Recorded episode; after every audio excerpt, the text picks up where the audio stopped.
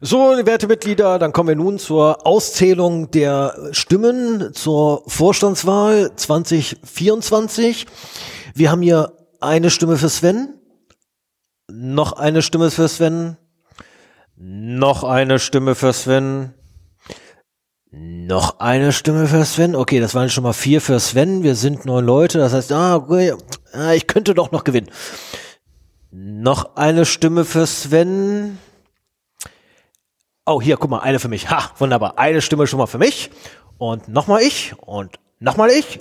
Und nochmal ich. Und nochmal Sven. Ey, warte mal, stimmt da was nicht. Ihr Schlangen an meiner Brust.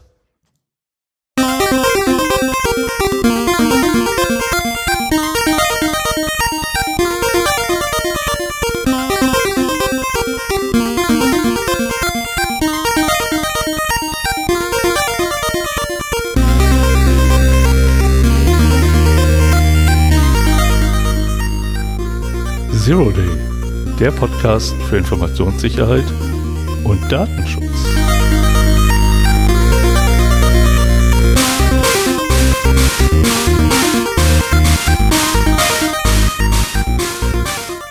Ein bis zweimal im Monat, momentan realistischerweise eher nur einmal im Monat, setzen sich der Stefan und der Sven zusammen, um über aktuelle News und allgemeine Themen rund um IT-Security und Privacy zu reden. Hallo Stefan. Hi Sven.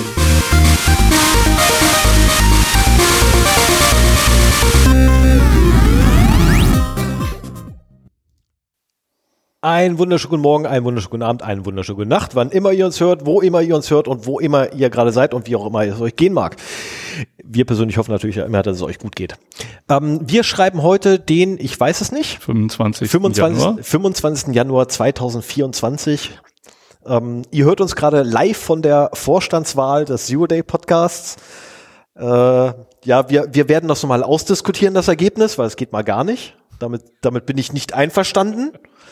Ja, jetzt weiß ich, worauf du dich da beziehst. Alles klar, das brauchen wir jetzt hier aber nicht auszubreiten. Schön, dass ich jetzt weiß, dass ich hier Vorstand bin. Das heißt, dass... Nee, nee, äh, nee, nee, nee, nee, du wirst definitiv nochmal zurücktreten. ne, weil andernfalls haben alle hier keine Arbeitsplätze mehr. Sonst arbeitet hier einfach keiner mehr. Ja, Punkt. das lassen wir mal so im Raum stehen. Die, Die Eingeweihten wissen, worauf ich die, angespielt die habe. Leute, die bei Mastodon rumhängen, wissen, worum es geht, denke ich mal. Mit Sicherheit. Ich habe gut geschmunzelt. Ähm, für das Übersteuern ganz am Anfang, ich persönlich hoffe ja mal, dass äh, Auphonic das noch wieder rauskriegt. Ähm, Äh, Die, sorry? Die Verzerrung kriegt es wahrscheinlich nicht raus, nur die zu laute Lautstärke. ja, das ist, äh, ich habe da glaube ich vorher nicht drüber nachgedacht, wie laut das werden könnte. Das könnte sein. beim nächsten Mal weiß er aber Bescheid, beim nächsten Mal ähm, Headset ab und dann Arm lang. das Ja, das ist halt das Problem, wenn du mit Headset podcastest. Ne? Ich habe Ja. das oftmals auch äh, bei Holgi mitgekriegt, wenn der seinen Rage hat, dann geht er halt vom Mikro weg Ja, und man hört, dass er brüllt, aber es ist trotzdem nicht so laut. Das geht halt nicht äh, mit Headset, wo du immer den gleichen Abstand hast. Dafür bist du nicht an ein Mikro genagelt, sondern Genau. kannst dich bewegen, was ich sehr gerne mache. Ja, das Podcasten. ist auch so schön. Das ist auch so schön. Ich habe äh, ich hab das letztens irgendwann tatsächlich gehabt, dass ich in, der, in einer Position festgenagelt war und das tat dann so nach 20 Minuten echt weh. Ja. Das war bei Ja, oder du brauchst einen sehr guten Mikrofonarm, der keine Geräusche beim Bewegen macht, also nicht meinen.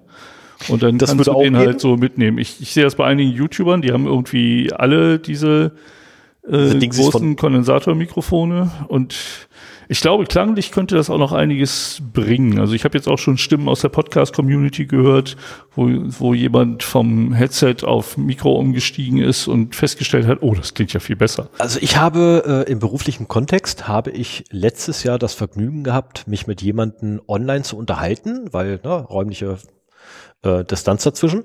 Und derjenige hatte ein komplettes Studio-Equipment von Rode dastehen, als Kommunikationsmittel vom Arbeitgeber gestellt.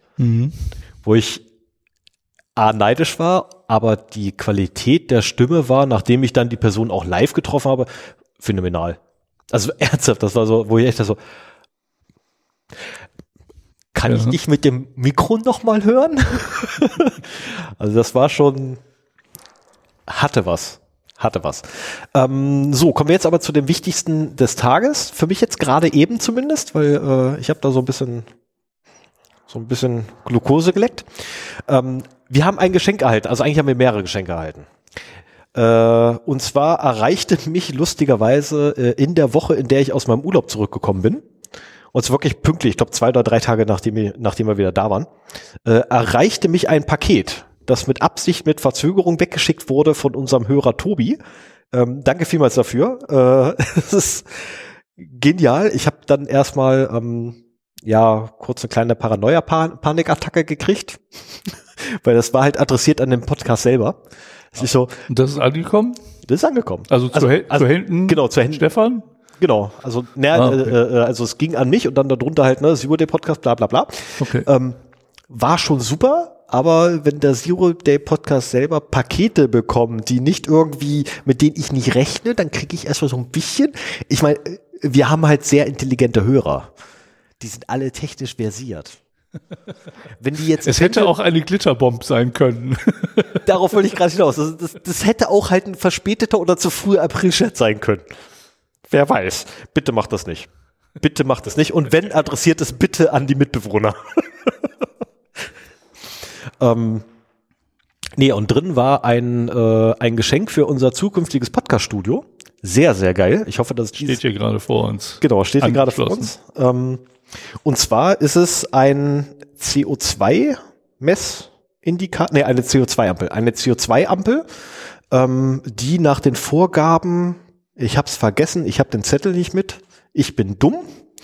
Äh, tut mir leid, aber nach den offiziellen Vorgaben und Richtlinien oder beziehungsweise Empfehlungen äh, von mehreren Stellen äh, programmiert wurde, so dass die Aussagekraft davon auch tatsächlich was hergibt. Nämlich, wenn das Ding gelb ist, dann sollten wir mal anfangen zu lüften. Wenn das Ding rot ist, sollten wir am besten nicht mal arbeiten wollen, weil äh, dann ist auch die Luftqualität völlig für den Eimer. Ah, ja. Das ist schon cool. Ähm, und von der Form her, ich weiß nicht, ob irgendjemand äh, Inky, Blinky, Pinky und Clyde kennt. Ähm, ich kannte es nicht. Sven kannte sie nicht. Äh, das sind die vier Geister von Pac-Man sehr, sehr geil. Also wirklich geiles Ding und das Ding wird grün, gelb und rot. Ähm, ich habe mittlerweile alle drei Farben gesehen, weil ich das Ding natürlich bei mir zu Hause im Arbeitszimmer einfach im Dauerbetrieb hatte. und, und es du ist hast ihn eben angehaucht, da ist er auch rot geworden. Ja, aber ich krieg das Gelb halt nicht hin. Also ja. Ich habe noch nicht noch nicht rausgekriegt, weil ich machen muss, damit er gelb wird. Das schaffe ich nicht. Ich, schaff, ich kann nur grün und rot. Gelb kann ich nicht. Dafür bin ich zu doof. Weißt du, wie viel DIY da drin ist? Kann man das Ding so kaufen? Äh, nee, der ist komplett selbst gemacht. Also selbst, das, selbst das Gehäuse ist, äh, also die, die, klar, die Komponenten kannst du alle kaufen. Ähm, aber äh, da drin ist ein, Ah, ich hab's vergessen. Ich, ich musste den, den 32. Ja, irg irgendwie so ein Ding sie. Also Mikrocontroller ist halt drin, da ist dann der Sensor da oben uh. mit angeschlossen. Ähm, hier gibt's auch noch Knöpfe, die aktuell keine keine Funktion haben. Ähm, da hat allerdings Tobi auch geschrieben, das ist halt für die Zukunft gebaut. Okay. Ähm, Schickt er irgendwann ein Firmware-Update, damit wir, die Knöpfe funktionieren oder was? Nee, die Dinger können wir, äh, das Ding können wir uns notfalls auch selber programmieren. Das soll wohl, ich hoffe, ich, hab, ich erinnere mich jetzt richtig, das soll wohl demnächst auch über die Arduino IDE programmierbar sein. Ah ja. Also von daher, das ist schon cool. Also das macht ja nochmal eine ganze Ecke geiler, muss ich sagen. Ja. Ich fand schon die Idee gut, weil äh, hat natürlich recht, ne? Wenn wenn du deinen Plan irgendwann umsetzt und wir so ein Podcast-Studio in deiner Halle machen, dann sitzen wir in einer, also momentan sitzen wir in einem großen äh, Meetingraum. Das hört man ja. vielleicht auch so am am Hall auf unseren Stimmen. Da wird auch Raum dabei sein, aber äh, dann würden wir in einer relativ kleinen gedämmten Holzbox sitzen ja.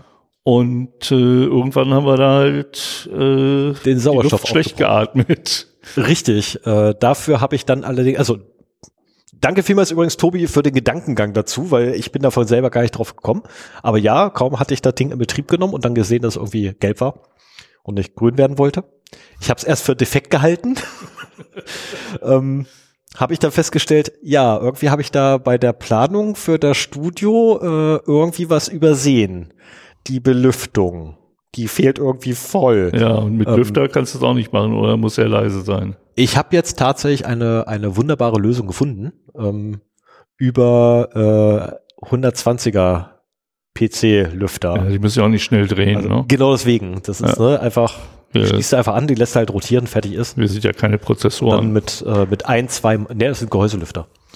Die drehen eh nicht schnell. Ah ja, okay. Ähm, da gibt's gute von Noctua, äh, die echt flüsterleise sind, auch wenn die hochdrehen.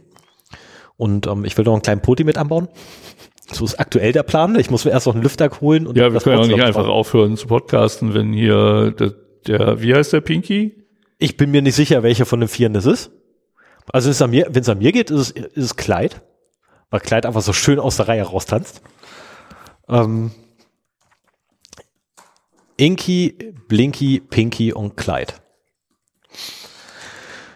Ähm, ab und zu wird er übrigens lustigerweise Binky genannt und nein, das ist falsch, er ist immer noch Blinky. Ähm, und ich bin am, am nein, äh, habe dann halt eine Lösung äh, mit, oh Gott, wie nennen sich die Dinger wieder? Ich habe es extra nachgeguckt gehabt, äh, letzte Woche, Fallrohr. Mit Fallrohr und 120 Millimeter Lüfter. Mhm. Ne, weil die schiebst du quasi einfach nur einmal durch die Wand durch, innen drin packst du vorne Lüfter, hinten Lüfter, lässt die Dinger reinziehen und auf der anderen Seite wieder raus und den raus langsamer als rein. Und dadurch hast du einen wunderbaren Luftaustausch. Müsste funktionieren. Mhm. Also Bodenhöhe will ich jetzt nicht unbedingt Luft reinziehen, weil das könnte sehr kühl werden an den Füßen.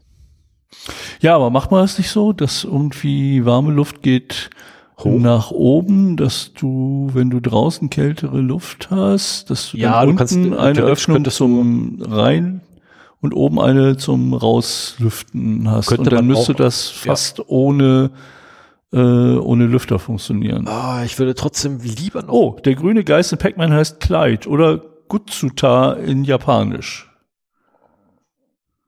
Das hat mir meine neue Lieblings-KI Perplexity gesagt. Ja, die kann auch gute Witze erzählen. ja, das kann sie auch. Aber ähm, Der Witz war die, die äh, KI fängt so an, Google bei mir zu ersetzen oder Startpage, was ich ja nutze. Ähm, da kannst du Fragen stellen und dann gibt sie dir mit Quellenverweisen eine Antwort darauf. Ja, aber äh, zurück zu den Geschenken. Da war ja nicht nur die CO2-Ampel drin, Nee, und ich, sondern da waren auch noch Lakritze drin. Ja, und der Zero Day Podcast freut sich immer über Lakritzspenden. ja, und ich, Aber um die äh, Schmatzgeräusche in dieser Episode zu reduzieren, habe ich sie Stefan jetzt erstmal weggenommen. da steht, das Schmatzen geht auf dich. Ich muss, also, gib, gib her, ich, ich hab nichts zum Schmatzen sonst. das steht hier, das Schmatzen geht auf dich. ja, aber es gibt kein Schmatzen. Hör auf deinen Vorstand. So, das wirst du jetzt so schnell nicht mehr los. Ich fühle mich diskriminiert. ja, nee, das muss einfach Ich sein. fordere Neuwahl. Wir haben schon von Anfang an waren die Beschwerden über unseren Podcast keine Hundepupse und kein Geschmatze, bitte.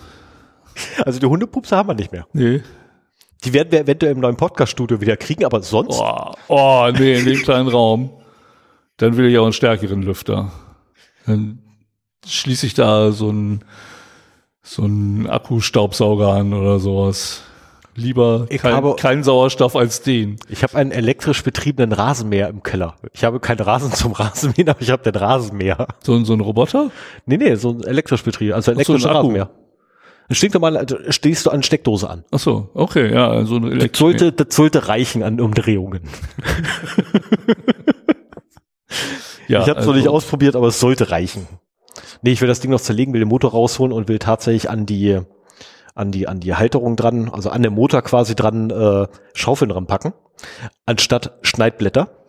Und dir eine kleine Windkraftanlage bauen. Nee, keine Windkraftanlage, weil dafür, äh, also mit, mit einem Elektromotor Strom generieren ist schweineineffizient.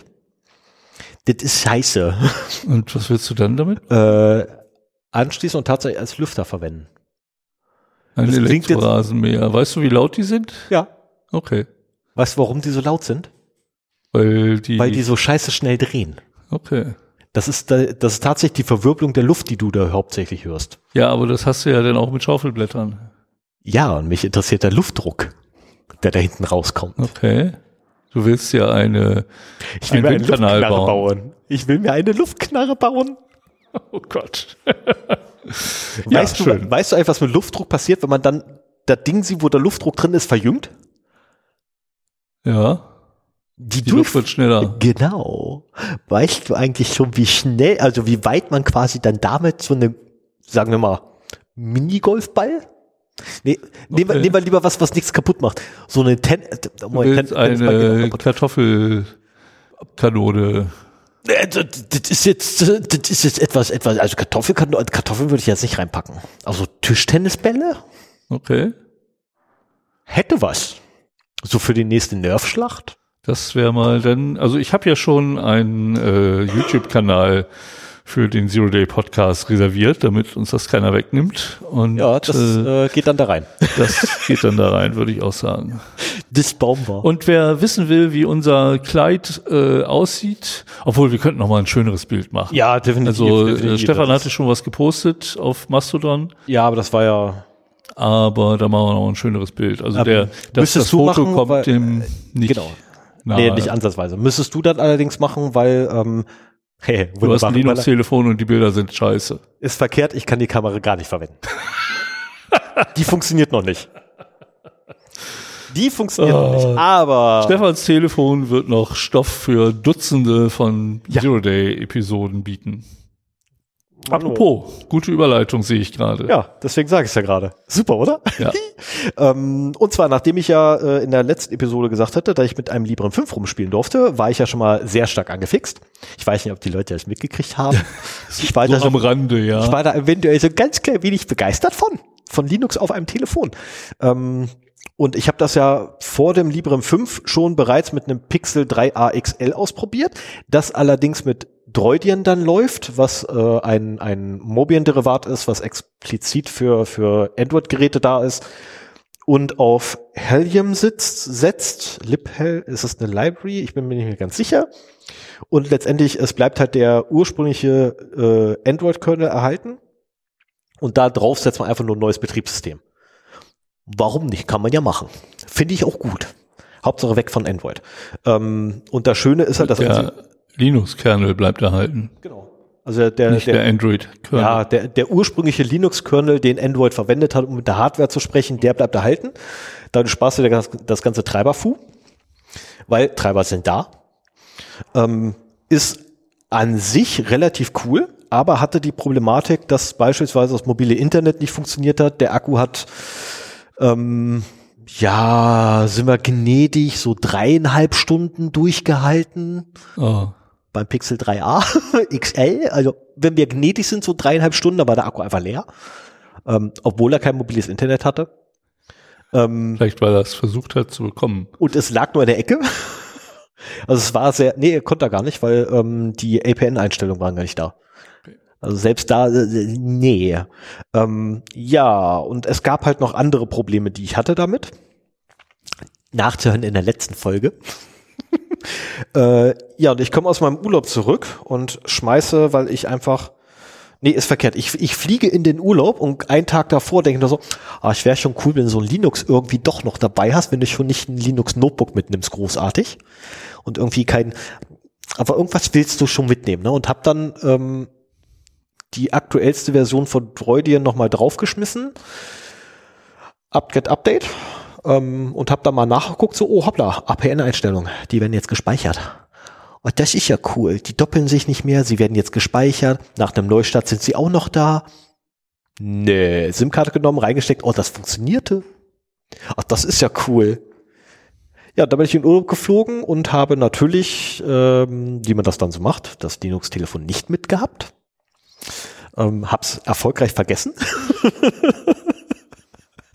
ähm, und habe mich dann auch tatsächlich den halben Urlaub über drüber geärgert, weil ich nämlich dann die ganze Zeit schön lesen konnte, wie die Entwicklung vorangegangen ist. Also, ich will auch mitspielen.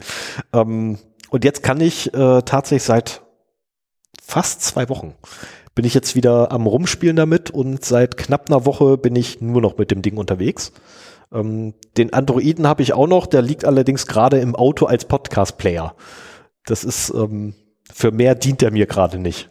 Das ist mein Podcast-Player und mein Wecker, weil ich habe da halt irgendwie sechs verschiedene Wecker eingestellt und ich habe noch keinen Bock gehabt, das zu übertragen. Ähm, und das Schöne ist halt, ich könnte, wenn ich wollte, in die Einstellungen reingehen, könnte ähm, Waydroid einfach draufschmeißen äh, oder installieren lassen und dann hätte ich auch die Android-Anwendungen alle zur Verfügung, wenn ich sie per Sideload draufwerfe. Äh, mittlerweile gibt es auch ein Image mit Google Services. Und ja, dann hätte ich auch wieder eine funktionierende Fotokamera. Mhm. Aber das will ich ja nicht. Ich will ja kein Android drauf haben. Also ich habe auch tatsächlich bis zum heutigen Tag kein Radar drauf, weshalb ich meine Podcast-Applikation nicht drauf habe. Aber ich habe dafür einen coolen Ersatz für, für, ähm, für YouTube gefunden. Ähm, nennt sich FreeTube. Kann ich empfehlen. Scheiße, das muss ich reinschreiben. Verdammt. Okay, ähm, also FreeTube ist äh, eine freie Alternative äh, zum, zum klassischen YouTube-Client. Äh, die Bildqualität ist meiner Meinung nach ein bisschen schlechter als übers Web-Interface, aber dafür habe ich keine Werbung, ich habe keine Sponsorunterbrechungen. Ähm, das ist schon cool und das alles von Hause aus. Ohne irgendwas. Und es läuft nativ unter Linux. Ah, das ist so schön. Ähm, genau, so viel dazu. Und äh, wir haben ja eine Nextcloud-Instanz. Schnell Überleitung zum nächsten Thema, wo wir schon bei Linux sind. Und die habe ich eigentlich die letzten Monate administriert mit X-Forwarding. Weil du musst halt dann auf dem Server musst du dann einen Webbrowser öffnen und dann äh, Local Host ansprechen, damit du dann in die Containerverwaltung von diesem dämlichen Ding reinkommst. Ja, das ist jetzt nicht mehr so einfach wie vorher, weil X-Forwarding einfach mittlerweile scheiße ist. Ich weiß noch nicht genau, was das Problem ist. Ich tippe mal, äh, dass es wahrscheinlich daran liegt, dass meine, meine Systeme, die ich zu Hause habe, wie auch das Ding hier, mittlerweile mit Wayland hauptsächlich laufen. Und X-Forwarding, wie der Name schon sagt, eigentlich ja für X ist. Also für den ja. Desktop-Server. Ähm, könnte vielleicht damit zusammenhängen. Bin mir nicht ganz sicher. Also in dem Moment, wo ich das, das äh, Browserfenster anfasse und verschieben will, stürzt das Ding ab. Gibt es da keine moderneren Lösungen für? Ja, ich habe doch keine gefunden. Und das ist die, die einfachste Möglichkeit, die man eigentlich so hat, weil X-Forwarding per SSH mit Kompression ist eigentlich an sich immer sehr geil eigentlich gewesen. schon, ja. Also ich nutze das, äh, das bei allen meinen Raspis und bei meinem Mac, äh, iMac, wo Linux drauf läuft. Äh, mein Terminal richtet automatisch ein X-Forwarding ein und wenn ich dann halt ein Firefox starte, dann habe ich quasi das Firefox-Fenster auf meinem Rechner, auf dem ich, vor dem ich sitze, aber er wird ausgeführt auf dem Linux-Rechner, genau. mit dem ich gerade verbunden bin. Und das funktioniert halt eigentlich immer sehr, sehr geil. Ja. Und ich habe das früher verwendet, um äh, virtuelle Maschinen zu verwalten, weil die halt einfach auf einem Server bei mir laufen. Das ist schon geil. Und ja, ich weiß, es gibt Proxmox. Das weiß ich. Braucht man jetzt nicht irgendwie ankommen. Ähm, ich bin noch nicht dazu gekommen, Proxmox irgendwie mal großartig zu nutzen. Ähm, Wäre aber die coolere Lösung davon, abgesehen für das Problem. Äh, nee, aber das ist, ähm, war immer ganz geil. So, und jetzt begab es sich halt, dass ich das Ding update wollte und einfach scheiße. ist, ähm, also ich kann, ich kann das nachher äh, dir gerne noch mal kurz live vorführen, aber wirklich, du, du fährst das Fenster an, du willst es irgendwie nur verschieben und in dem Moment stürzt einfach diese dämliche Anwendung auf den Server ab. Wäre Tailscale eine Alternative? Also, dass du dann nicht mit dem Browser auf Localhost gehst, sondern die Tailscale-IP ansprichst und dann quasi auf deinem lokalen Browser den, die entfernte Management äh, Webseite? Nee, ich muss auf dem Server selber muss ich äh, Localhost anfragen. Der, der nimmt nur Anfragen von Localhost entgegen genau. oder wie? Okay, und das kannst du nicht ändern. Das, äh, eine andere das könnte ich ändern, aber dann hängt das Ding mit dem nackten Arsch im Internet. Nee, dass du das nur von einer IP erlaubst. Nämlich das geht dann nicht, ich habe eine wechselnde IP. Deswegen habe ich ja Tailscale. Ich glaube, ich muss doch noch mal eine, zu, zu Peer-to-Peer VPN muss ich doch noch mal eine Folge machen. Bam. also, da bin ich. Ja, aber da kannst du auch WireGuard nehmen, weil innerhalb von WireGuard. Das ist ja WireGuard. Das ja, ist ja das Geil. Innerhalb von WireGuard hast du ja auch dein eigenes äh, Subnet eigentlich, was du da betreibst. Ja. Ähm, oh, das ist eine schöne Idee. Das probiere ich mal aus. Das probiere ich bei Gelegenheit mal aus. Ja, und die, die WireGuard IP oder Tailscale-IP von mhm. deinem Rechner zu Hause bleibt dann ja die gleiche oder du kannst sie sogar, kannst beide Rechner mit dem Domainnamen ansprechen. Mhm. Und äh, du musst halt dann nur freigeben, dass von der IP-Adresse beziehungsweise dem Domainnamen dann halt äh, drauf zugegriffen werden darf. Mache ich mir auf jeden Fall morgen mal Gedanken in aller Ruhe. Ich habe ja morgen, äh, oh verdammt, morgen muss ich ins Büro. Oh, naja. Oh. Okay. Ja, wir, wir, wir dürfen es heute nicht ganz so spät werden lassen. Was? Sonst will ich morgen ein bisschen ja, sehr stark aber ja sowieso schon. Aber ich habe auch nur ein kurzes Thema, das passt schon. Ja, ich meine, ich habe morgen keine, keine Termine, wo ich irgendwie großartig geistige Kompetenz vorweisen muss. oder kognitive Fähigkeiten vorweisen muss, aber das, ich, ich glaube, ich, ich befürchte mal einfach, dass, dass mein Chef das nicht ganz so schön sehen würde, wenn ich dann irgendwie zur monatlichen Inforunde auftauche und so halbtot in der Ecke liege, weil ich einfach noch müde bin wie Sau. Ja. Ich glaube, das wäre ein bisschen dumm. So. Äh, genau, genug davon. Ähm, kommen wir nun zu etwas völlig anderem. Und ich weiß nicht, warum du das da reingeschrieben hast.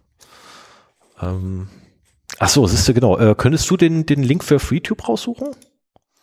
Ich suche cool. gerade noch einen anderen raus. Okay. Dann können wir das machen, ja.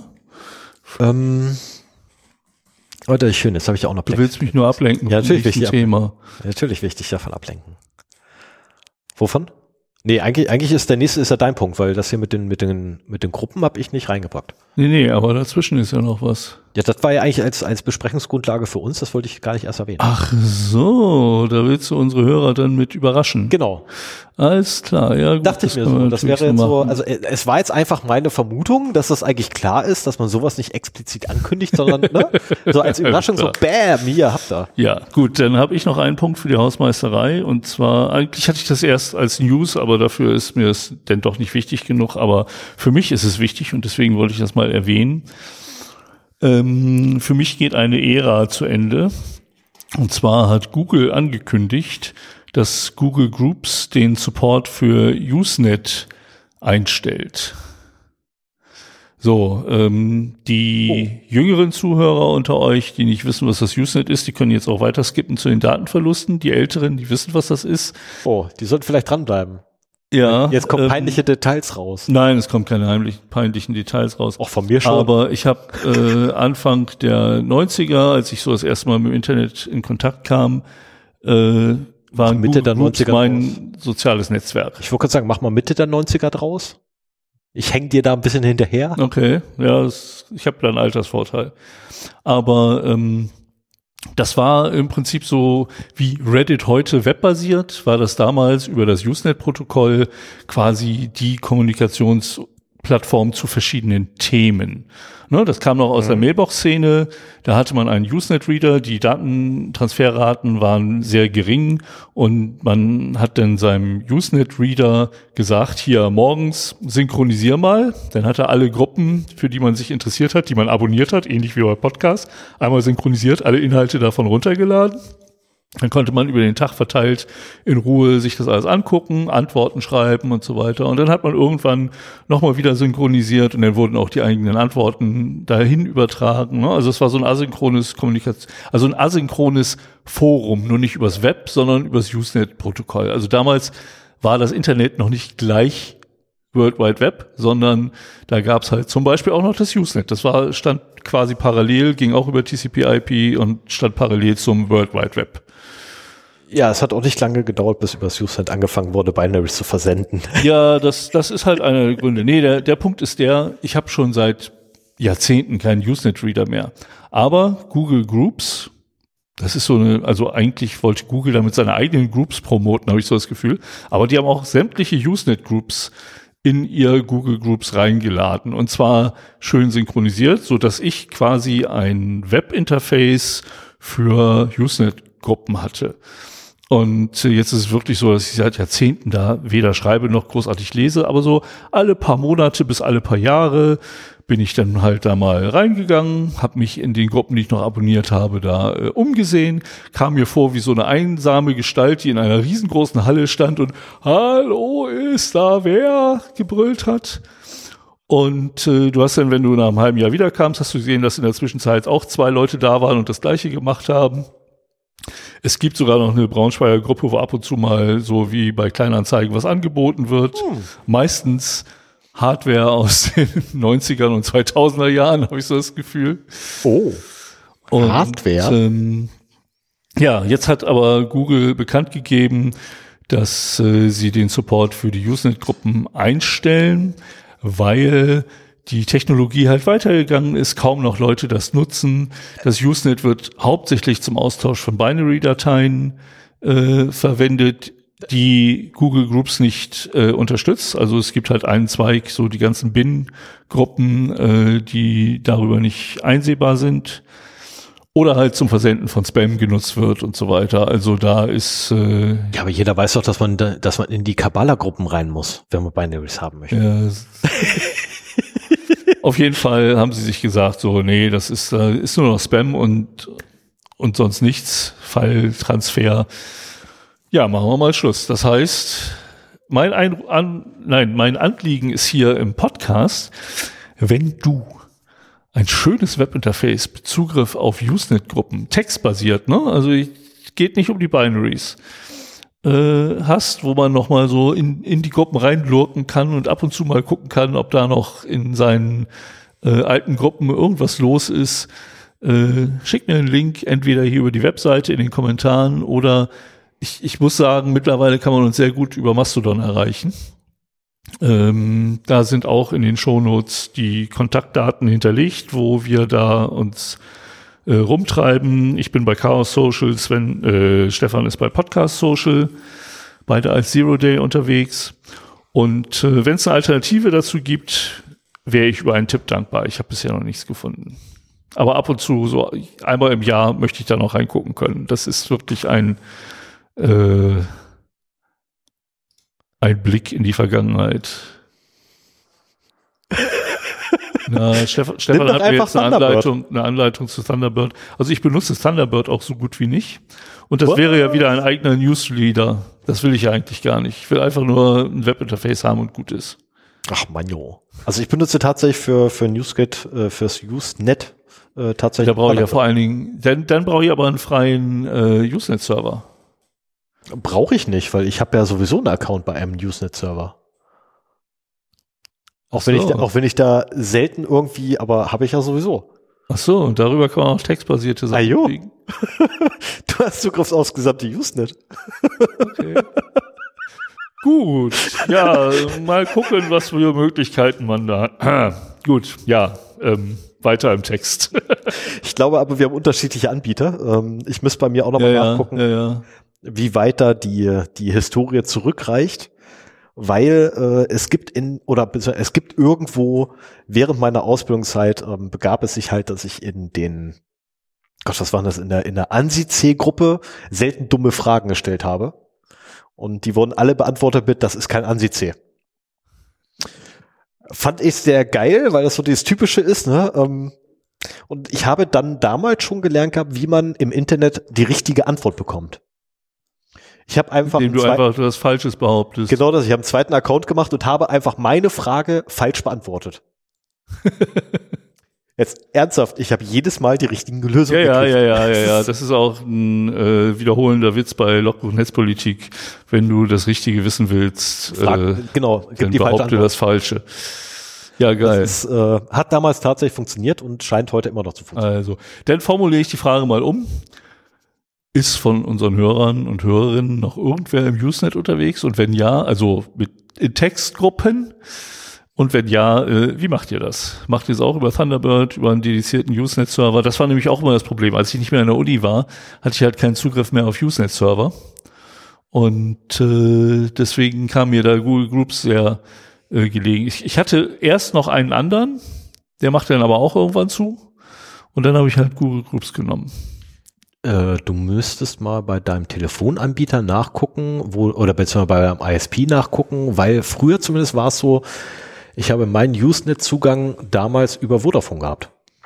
Was einfach halt mit meinem DSL-Vertrag mitkam. Ja, damals. Also wir reden ja von heute. Ja, wir reden davon, dass es zehn Jahre her ist. Plus Ja, minus zehn bisschen, Jahre ne? ist verdammt lange. So, und äh, ich habe allerdings seitdem auch ähm, andere Quellen. Und, und äh, seitdem habe ich dann nie wieder nachgeguckt, aber es könnte tatsächlich sein, dass beim ISP heutzutage immer noch so ist, dass du Newsnet-Zugang mit zukriegst. Als Bonus obendrauf. Wäre schon cool. Also zumindest, wenn man nur lesen möchte, genial. Wenn man auch schreiben möchte, ziemlich dumm. Ja, ich schreibe da nicht mehr. Nee, ich, ich also nicht. Also ich, ich, ich fand, die, die spannendste Gruppe damals war, äh, glaube ich, DE Alt Drogen. oh ja, ähm, da haben diverse Leute Dinge ausprobiert, aber sind teilweise auch recht wissenschaftlich drangegangen. Also es war jetzt nicht so, dass da nur irgendwelche Junkies rumhingen, Nee, das war so wie es heute im Internet passieren würde, die dir irgendwas andrehen wollen, sondern das war wirklich ein, ein ernstzunehmender Austausch äh, und, und sehr spannend. Ich habe da sehr interessiert mitgelesen. Ich werde nie das Rezept für den Kakao vergessen. Der war super. Ich habe ich hab nichts nachgemacht von davon, aber ich fand das sehr interessant, weil das mal halt, äh, wie gesagt, das war in den 90ern, damals waren noch so Drogendiskussionen sehr davon geprägt, so, oh, alles böse. Und das war halt mal eine, ähm, Es war eine, Eine gehobenere Atmosphäre, tatsächlich. Also so blöd und so beschissen das gerade klingt, aber es war tatsächlich ein anderes Niveau. Na, ich meine, anders als, äh, was ich ja, gut, zu meiner Zeit dann, ne, auf dem Schulhof. Ähm, Ja. ich gebe es ja zu, ich war dann noch in der Schule. ähm, nein, es war einfach eine ganz andere, andere, warst du in den 90ern noch in der Schule? ich war in den 90ern noch in der Schule, ja. Okay. zwangsläufig. Okay. Zwangsläufig. Ich bin in den 90ern definitiv noch in der Schule gewesen. Ich bin sogar der Meinung, ich war in den ja, 2000, weiß ich nicht. Doch, 2000 bist du auch. Du musst auch wissen, wann du aus der Schule raus bist. Boah, keine Ahnung, ey. Weißt du, wie ewig das her ist bei mir? Macht nichts raus, ich auch Guck, nicht. guckst du jetzt nach, wann du geboren bist, oder Ja. was? Ja, weiß ich, man weiß. Also eigentlich will ich dir das so zeigen, weil mich interessieren tut's auch nicht. Das ist, ähm, Ah ja, oh okay, ja, Ja, du für mich halt als ich in Erinnerung hatte. ne, also von daher, das war halt Diskussion auf der Schule, auf dem Schulhof, in meinem Falle. Und äh, zwei Generationen am Tisch. ja. Das ist heftig. das ist, das sage ich aber schon die ganze Zeit. Und es funktioniert irgendwie. Ja, Also sagen wir es so, so, ich habe in meinem Urlaub habe ich durchaus ähm, einen Teilnehmer der nachfolgenden Generation besucht und da würde das nicht funktionieren. das geht halt nicht. das, ist, das funktioniert nicht. Das ist halt einfach so. Was aber auch völlig, völlig in Ordnung ist, ich glaube, das gehört einfach mit dazu. Das liegt, glaube ich, in der Natur der Sache, dass das so ist. so, dann setz mal eine Marke Ich setze dann ja. und ich gehe mal zu den Datenverlusten rüber, die wir haben. Ach, wir haben auch noch, wir haben auch noch Programm. Ja, wir können jetzt auch aufhören. Dreiviertel Stunde gepodcastet. 37 Minuten. können auch mal so einen so einen Laber-Podcast machen über irgendwelche Dinge und Ja. dann sparen wir uns die Vorbereitung. Das ist gar nicht schlecht. Dann Und können wir wir vielleicht auch öfter wieder Wir kommen Podcast. pünktlich zum Essen. Ja. So, Datenverluste. 14.01. Also neun Tage, nee, elf Tage alt, meine Güte. Ähm, in Australien gibt es eine Handelsrechtfirma, HWL Epsworth. Und ähm, das ist die mit 280 Partnern größte Partnerschaft unter den australischen Anwaltskanzleien. Und die betreut auch sehr viele Regierungsstellen. Nämlich genau 62 Regierungsstellen in Australien. Darunter die Australia Post, äh, Ministerien, das Kabinett, das Finanzministerien, Außen- und Handels- und Innen- und, und Innen- und Innenministerium. Das ist auch wieder eine blöde Übersetzung hier. Sowie das Finanzamt. Und die sind alle davon betroffen, dass äh, HWL Epsworth ein Data Breach gehabt hat.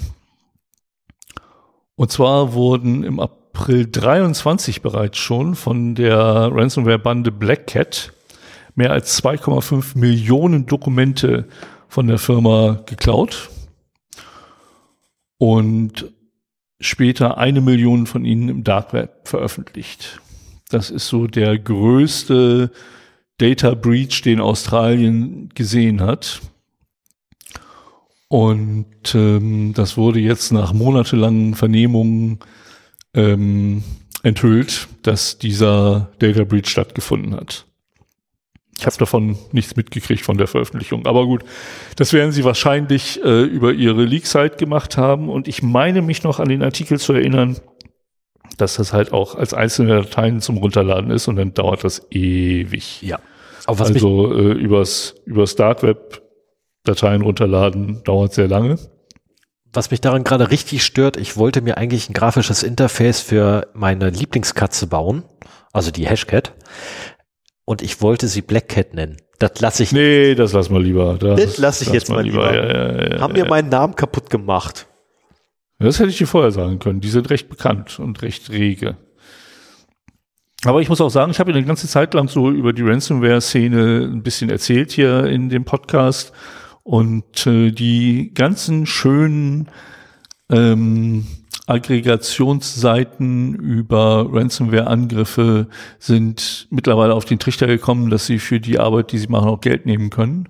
Oh. Und damit ist das so für Hobby-Enthusiasten wie mich äh, nicht mehr so einfach, da kostenlos an die, die, einen Überblick zu kommen. Man kann sich natürlich immer noch äh, individuelle Leak-Seiten angucken, aber so ein Service, der dann halt äh, mal zusammenfasst, was so in der, in der Woche alles passiert ist und welche neuen Opfer da sind hm. und so weiter, das ist dann leider nicht mehr. Wobei ich habe noch, fällt mir ein, ich habe noch einen RSS-Feed, wo ich äh, jeweils neue Opfer von Ransomware gemeldet bekomme. Aber das ist dann halt jeweils ein in meinem sehr langen RSS-Feed eine Meldung wieder neues Lockbit-Opfer oder sowas und da scrollt man dann halt auch schnell mal drüber. Ja. Ähnlich wie es mir bei Mastodon öfter schon passiert ist, dass ich irgendwie echt coole Meldungen einfach nicht gesehen ja. habe. Ja, ja, ja. Liegt aber auch daran, ich bin halt ein echter Verfechter von ähm, chronologischen Timelines. Ja. Ich hasse es, wenn irgendein Algorithmus mir sagt, was ich mir angucken soll und was nicht. Außer, habe ich festgestellt, bei Reddit, weil da die User up und down voten. Ja. Und äh, das hat schon ein bisschen mehr Relevanz als so irgendeine komische, äh, komischer Algorithmus, von dem man nicht weiß, wie er das macht. Definitiv, definitiv. Aber wenn ich gerade hier so gucke, bei Mastodon ist nichts passiert. Was, was für mich jetzt interessant wäre. Also die ja. Benachrichtigungen sind für mich immer das Wichtigste. Aber wenn du die chronologischen Sachen dir anguckst, dann, ja, dann hast du halt, wenn du nach einem Tag wieder da bist, müsstest du sehr weit runter scrollen, um aufzuschließen. Das ist halt also, der Nachteil daran. Also ich weiß nicht mehr, wann das war, aber vor ein paar Tagen war das, da, da habe ich, glaube ich, eine Stunde da gesessen und nur gescrollt und jedes Mal war ich am Lachen wie Sau, weil durch diese ganzen Antifa-Sticker ähm, äh, äh, Motive durchge durchgegangen sind. Mhm. Das ist ja durch die Decke geschossen. Ich habe mich kaputt die gelacht. Leute sind auch sehr kreativ. Ja, ja, also allein über die, die Kreativität habe ich total abgefeiert. Ähm, und wenn du das jetzt versuchen würdest, du würdest sehr lange zurückscrollen müssen. Ja, ja, ja, ja. So, dann habe ich noch eine Meldung vom 19.01., auch äh, erst sechs Tage her. Und zwar gibt es ein Unternehmen, das heißt die VF Corporation oder VF, keine Ahnung, wie man es ausspricht. Das ist quasi das Unternehmen hinter den Marken Vans, Timberland, The North Face, Dickies und Supreme, wobei Supreme kenne ich nicht. Die anderen sagen mir schon was. Und die wurden im Dezember letzten Jahres Opfer eines Ransomware-Angriffs. Und dort wurden persönliche Daten von mehr als 35 Millionen Kunden gestohlen. Oh. Ähm, das ist schon heftig. Ähm, natürlich wird als erstes darauf hingewiesen, dass Sozialversicherungsnummern, Bankkontoinformationen oder Zahlungskarteninformationen der betroffenen Kunden nicht betroffen seien. Bin ich ja beruhigt. Wir wissen auch mittlerweile, warum das so ist und dass das auch in den meisten Fällen so ist, weil eben die ganze Zahlungsabwicklung über Drittanbieter geht, die auch deutlich höhere Sicherheitsanforderungen haben und die ähm, Webseitenbetreiber eigentlich nur eine Transaktionsnummer bekommen von einer Transaktion, wo dann dran steht, hier, die Transaktion hat bezahlt, die hängt an diesem Kauf dran, kannst rausschicken. Und mit dieser Transaktionsnummer können zum Beispiel auch Zahlungen rückgängig gemacht werden, so dass halt dann gesagt werden kann, wenn man das zurückschickt, dass er weiß, oh, das war die Transaktion, ja, dann sagt er seinem Zahlungsanbieter, wickel das mal zurück ab und die eigentliche Webseite kriegt davon gar nichts mit. Insofern können wir da immer sehr sehr glücklich sein, solange bis doch mal einer von diesen Zahlungsanbietern äh, aufgemacht wird, dann haben wir ein Riesenproblem. Ja. So, ähm, es wird auch betont, dass bisher, aber das ist schon schwächer, ne? Also bei dem anderen so, nein, es waren keine Zahlungsinformationen betroffen. Und wir haben auch keine Beweise dafür gefunden, dass äh, die Passwörter von Kunden gestohlen wurden. Moment, Moment, Sie haben nur keine Beweise dafür gefunden. Ja, genau. Und äh, das, das, das klingt für mich so nach, ja, da liegen irgendwo Passwörter, wahrscheinlich vielleicht auch äh, ungehasht. Aber wir haben keine Beweise gefunden, dass sie abhanden gekommen sind. Oh. Aber das ist nur Spekulation, muss ich gleich dazu sagen. Eieiei. So, und äh, das Unternehmen gab den Angriff in einer Meldung vom 15. Dezember halt oder veröffentlichte das und sagte auch gleichzeitig, äh, sie gehen davon aus, dass der Angreifer am 15. Dezember 2023 aus den IT-Systemen von VF entfernt wurde. Das ah. klingt für mich auch nicht. Also wenn da stehen würde, wir haben alle unsere Systeme äh, zurückgesetzt, wir haben alles geplättet, neu gemacht. gemacht. genau. Okay, aber dann, aber das, das klingt so nach, okay, wir haben das da vielleicht auch mit der mit der Hilfe einer Forensikfirma äh, entfernt, weiß man ja nicht. Aber ah, Ransomware heißt eigentlich immer alles neu machen. Ich habe da mal äh, zufälligerweise mein mein Schlangenöl meiner Wahl angeschmissen und drüber laufen lassen und jetzt ist alles wieder sicher. Genau. Ah, furchtbar. Also nee, das ist äh, nein. Nein. Aber ich bin sehr froh, dass ich bisher immer äh, meine Sachen bei, bei Timberland mit äh, Bar bezahlt habe. ähm, jetzt weiß ich auch, warum ich so auf Bargeld abfahre. ja, aber im Internetzahlungsverkehr ist es schlecht mit Bargeld. Ja, deswegen schalte ich da in der Regel immer dritte und vierte ein. Mhm. Das ist, ähm, du also, lässt jemand anders für dich bezahlen, damit seine Kreditkarte. Lass jemand anderen mit einem Zahlungsdienstleister beim eigentlichen Händler bezahlen. Haha, über vier Ecken, nicht nur über drei. Raffiniert. Ja. Kannst du mal bei Gelegenheit erklären. Es ist relativ einfach. Ähm, es wird bei PayPal bezahlt, aber der Account gehört nicht mir. Ja, ist praktisch, ne? Die kann man ja auch im Dark Web kaufen. Richtig. Und, äh, und den halt nicht. Und selbst wenn, nicht mein Konto dahinter. Okay. Nein, äh, ist mein Konto, was dahinter hängt. Das ist schon mein Konto. Nee, ich zahle, äh, ich versuche möglichst viel über, ähm, über Paper oder sonstige Dienstleister abzuwickeln oder eigentlich versuche ich als Meister immer Bar abzuwickeln. Wenn das nicht funktioniert und ich irgendwie im Internet was versuche zu bestellen, dann bitte über PayPal. Nur nicht direkt mit meiner Kreditkarte. Ich will einfach diesen, diesen direkten Weg zu mir ausschließen. Es gibt äh, Prepaid-Kreditkarten. Ja, die gibt's auch. Habe ich auch Gerade zum Zahlen im Internet. Vielleicht, äh, ich muss mir das mal angucken. Das könnte auch noch eine Möglichkeit sein, weil die halt nicht über das Guthaben, das da drauf ist, hinaus belastet werden können. Da kann man sich auch mal, mal wieder eine neue holen. Ich weiß nicht, wie die Situation hier in Deutschland ist, wie anonym die zum Beispiel sind. Oh, das weiß ich gar nicht. Das ist also ewig kann man her. die noch an der Tankstelle kaufen, wie früher, oder ist das nicht mehr so einfach? Das weiß ich leider nicht mehr. Das ist, also meine Information, die ich habe, ist mindestens sieben, nee, acht Jahre alt. Und na, sogar noch älter. Und äh, da war es tatsächlich so, dass ich kein, doch, ich musste den Ausweis, äh, Personalausweis auf, äh, vorlegen, um das Ding zu bekommen. In der Tankstelle. Äh, ja, nennen wir es mal eine Tankstelle. Das war so, die Tankstelle war auf der anderen Straßenseite und das war halt so ein, so ein typischer Kiosk. Ah, ja, okay. Zeitschriften, sie laden. Das ist, ähm, ja. aber gut. Es ist natürlich übel, wenn so ein Dienstleister aufgeht. Ja, es, also ich weiß noch von keinem Fall. Vielleicht weiß ja jemand anders was darüber. PayPal ist genauso. Wenn die aufgemacht werden, haben wir halt auch ein Problem. Ne? Also Richtig. ich mache auch viel über PayPal, weil ich meine Kreditkarteninformationen nicht im Internet verstreuen will.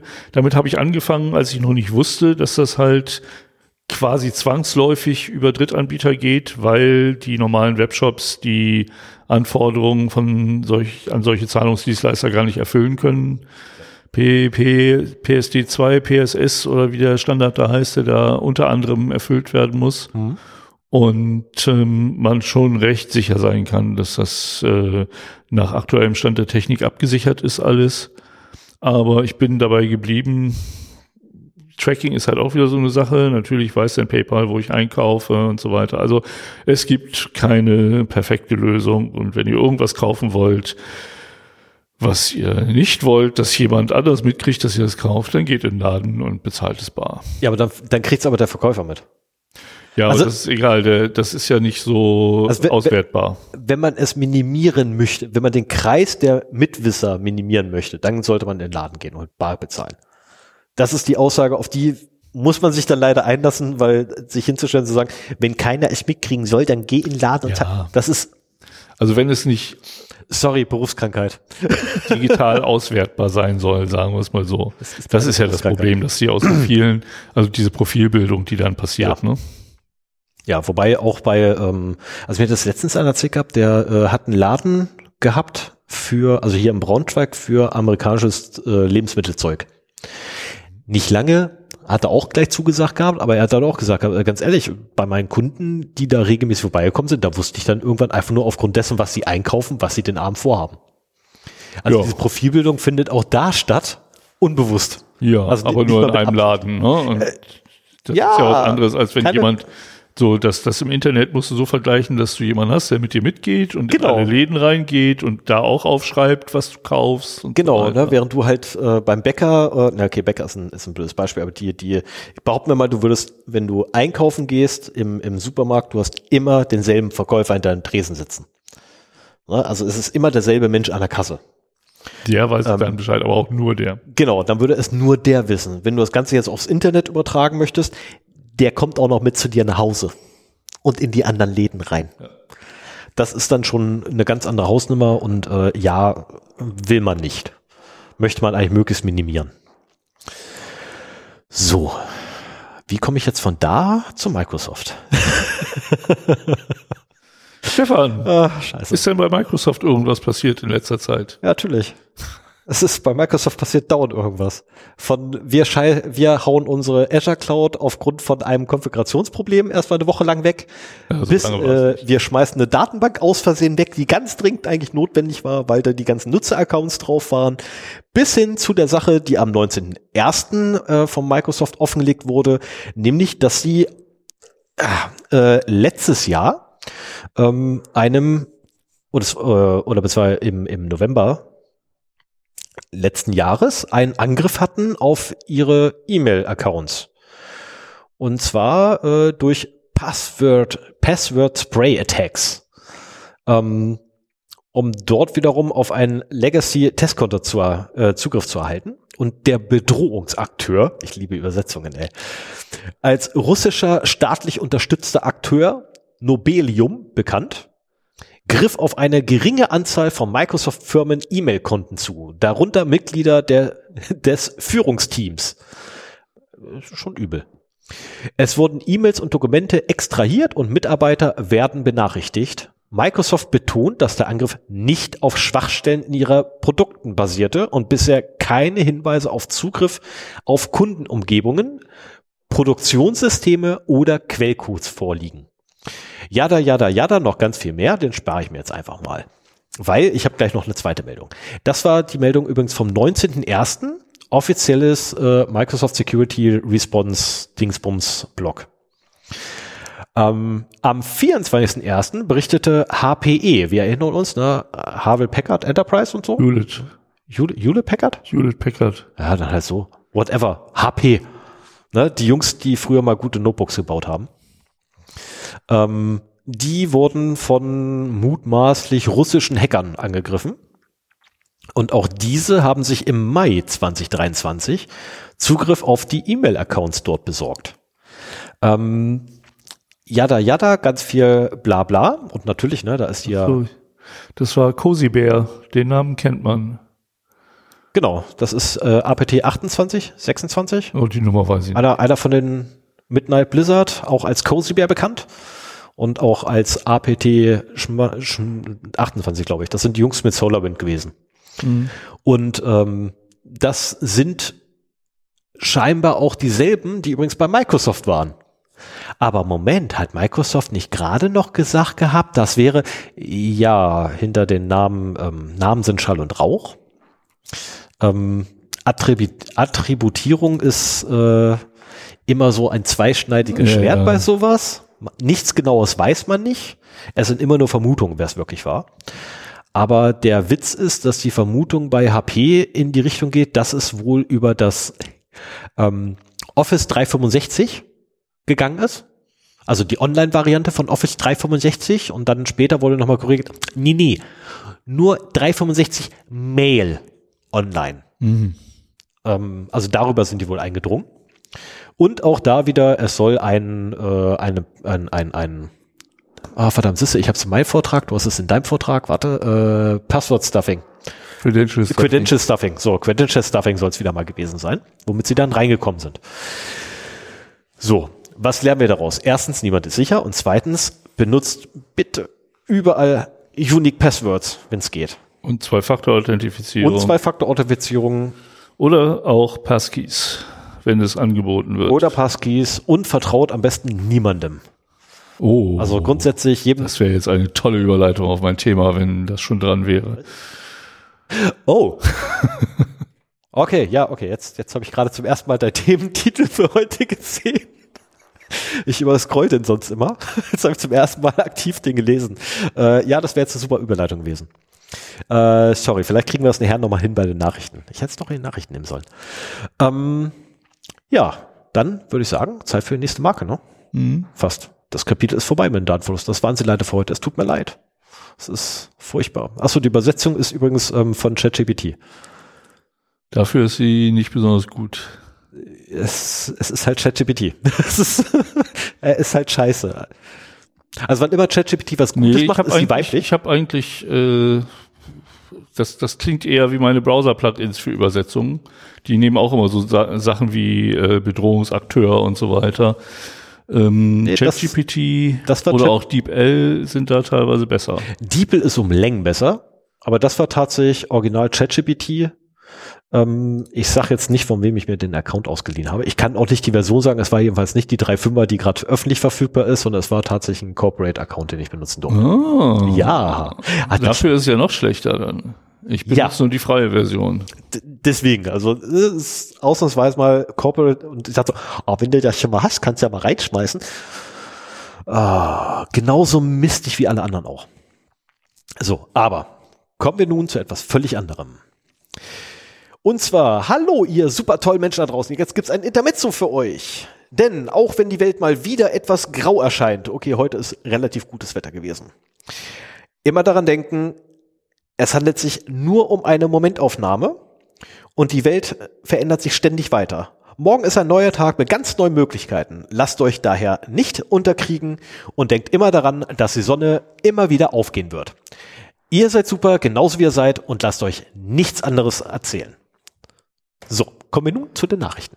Möchtest du auch dazu sagen, warum du das gemacht hast? Aber weil es mir im Urlaub wunderbar geholfen hat. Das ist, ähm, also die, die, also ni- nicht das, sondern ähm, so, so ein, so ein Feel-Good-Intermezzo tut einfach gut, ist schön für die Seele und hoffentlich hilft es anderen Menschen. Einfach, dass andere Menschen auch merken, alles wird gut. Ähm, okay, ich alber hier rum ohne Ende. Äh, ich habe im Urlaub, ähm, also mein, mein Urlaub war relativ durchwachsen. Ich hatte an sich einen guten Urlaub, aber trotzdem war er durchwachsen, ne, weil äh, irgendwie alle Reiseteilnehmer irgendwann mal krank waren. Ich wurde wieder um Spaß beschissen, ich wurde nicht krank, aber alle anderen um mich rum und dementsprechend war ähm, der Spaßfaktor relativ begrenzt, was das Ganze ähm, etwas niederschlagend und niederdrückend gemacht hat. Ähm, trotz irgendwie Sonnenschein, 30 Grad im Schatten, war es halt trotzdem meine Laune etwas im Keller gewesen und es hat tatsächlich geholfen, dass einfach irgendjemand jeden Tag mir erzählt hat, alles wird gut. Das war in einem Podcast oder? Nee, das ist, äh, das war der, der YouTube-Kanal von Tomato Anus. Der Ah, ja, das, okay. äh, und ähm, dem, dem verlinke ich hier jetzt aber nicht. Weil wer sich für die Materie interessiert, der weiß eh jetzt gerade, worum es geht und alle anderen belastet euch nicht damit. Okay. Dann äh, schließe ich mich da noch mal kurz dran an. Ähm, auch wenn das hier überhaupt nicht zum Thema kommt, äh, passt, wenn es euch nicht interessiert. Wir haben Chapter Marks, springt einfach auf die News und da geht's dann weiter. Ähm, aber ich habe einen Tipp, den ich da in dem Zusammenhang auch mal loswerden möchte. Ich hatte durchaus auch mal Zeiten, wo es mir beruflich nicht besonders gut ging, wo ich das Gefühl hatte, dass ich in einem ziemlich beschissenen Job gelandet bin und aber jeden Tag mich wieder motivieren musste, dahin zu gehen. Und äh, ich habe mir in der Zeit eine App runtergeladen, deren Namen ich leider nicht mehr weiß und ich weiß auch nicht, wie ich die jetzt wiederfinde, die eigentlich nur zur Folge hatte, oder die einzige Funktion war, dass man so einmal am Tag auf ein Smiley drückt. Und zwar hat es irgendwie fünf Smileys von ganz niedergeschlagen bis total happy. Und du hast so abends hast du einmal auf das Smiley gedrückt, was so deinen Tag halt widerspiegelt. Und ähm, das hat mir gezeigt, dass meine Situation gar nicht so schlecht war, wie ich die beurteilt habe, weil ich abends eigentlich vielleicht nicht immer auf das fröhlichste Smiley, aber so schlimmstenfalls mal auf das mittlere geklickt habe. Und so, und man dann quasi nach hinten im Verlauf sehen konnte, so die ganzen Tage, die du hattest, die waren eigentlich ganz okay. Das war jetzt nicht irgendwie besonders unangenehm oder sowas. Das war in Ordnung. Und das hat mir geholfen, meine Situation deutlich besser zu bewerten. Also ähm, das bringt natürlich nichts, wenn du jeden Abend dann auf das miese Smiley drückst. Wenn das so ist, dann musst du was anderes machen.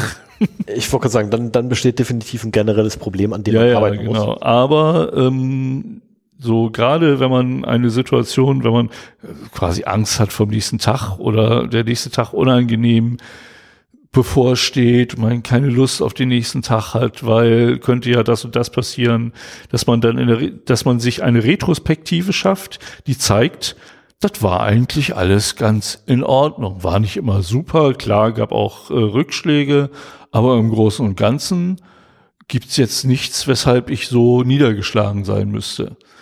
Und ähm, zumal ja auch dazu kommt, dass die aktuelle Einschätzung der eigenen Situation so bezeichne ich jetzt einfach mal, also sprich die eigene Gemütslage jetzt gerade eben zu diesem Moment, mhm. definiert nicht, wer wir sind. Sondern letztendlich, ne, wenn, muss man schon alles angucken. Ja. Und dann ist es halt den gesamten Tag angucken und nicht nur, oh, diese Tätigkeit ist gerade sowas von miserabel. Da habe ich sowas von keinen Bock drauf. Das geht mir so am, so nein, guckt dann einfach den ganzen Tag an. Ähm, wenn ihr euch abends mal hinsetzt und oder die, mal die letzten Tage, ne? Also es oder ist, die letzten Tage, je nach Kontext man führt sich viel zu selten vor Augen, wie letztendlich gut doch irgendwie was gewesen ist, so oder man man verliert es, man man behält nur die negativen Sachen zurück und führt sich die positiven nicht vor Augen. Also äh, gerade auch in IT-Security kann dir das auch passieren, dass man überarbeitet ist, dass man sich überfordert fühlt.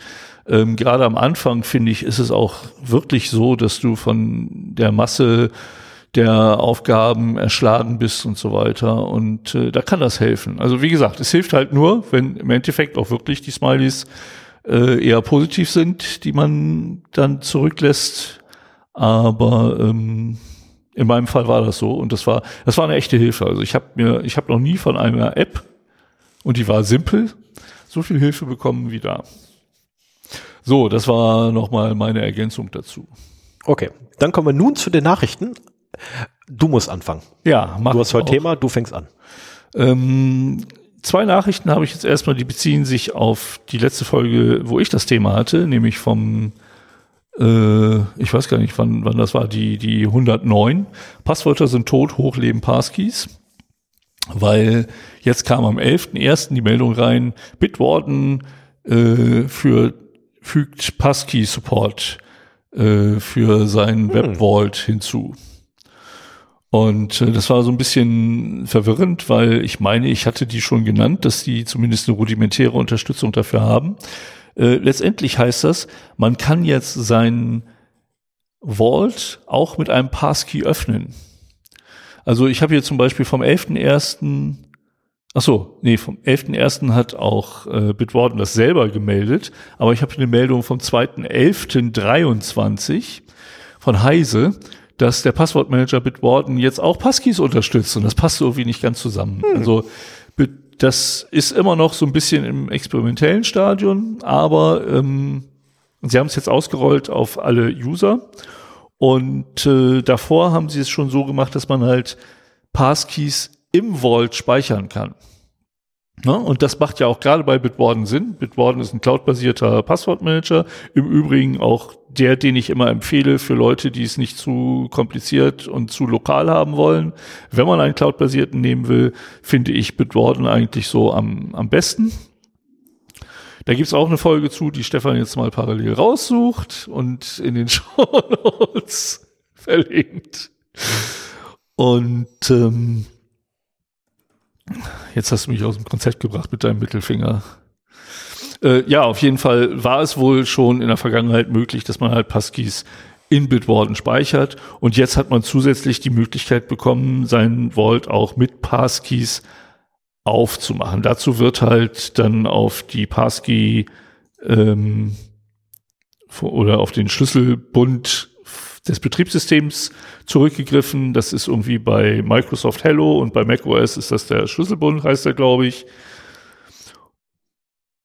Und äh, ich bin da etwas zwiegespalten. Ich finde es zwar gut, wenn ein Passwortmanager Passkeys für andere Anwendungen unterstützt, aber bei Passkeys, das haben wir ja gelernt, werden die öffentlichen Schlüssel über Nein, werden auch die geheimen Schlüssel über die Cloud synchronisiert, so dass man die auch auf einem anderen Gerät hat, zum Beispiel über die iCloud, wenn man unter macOS ist.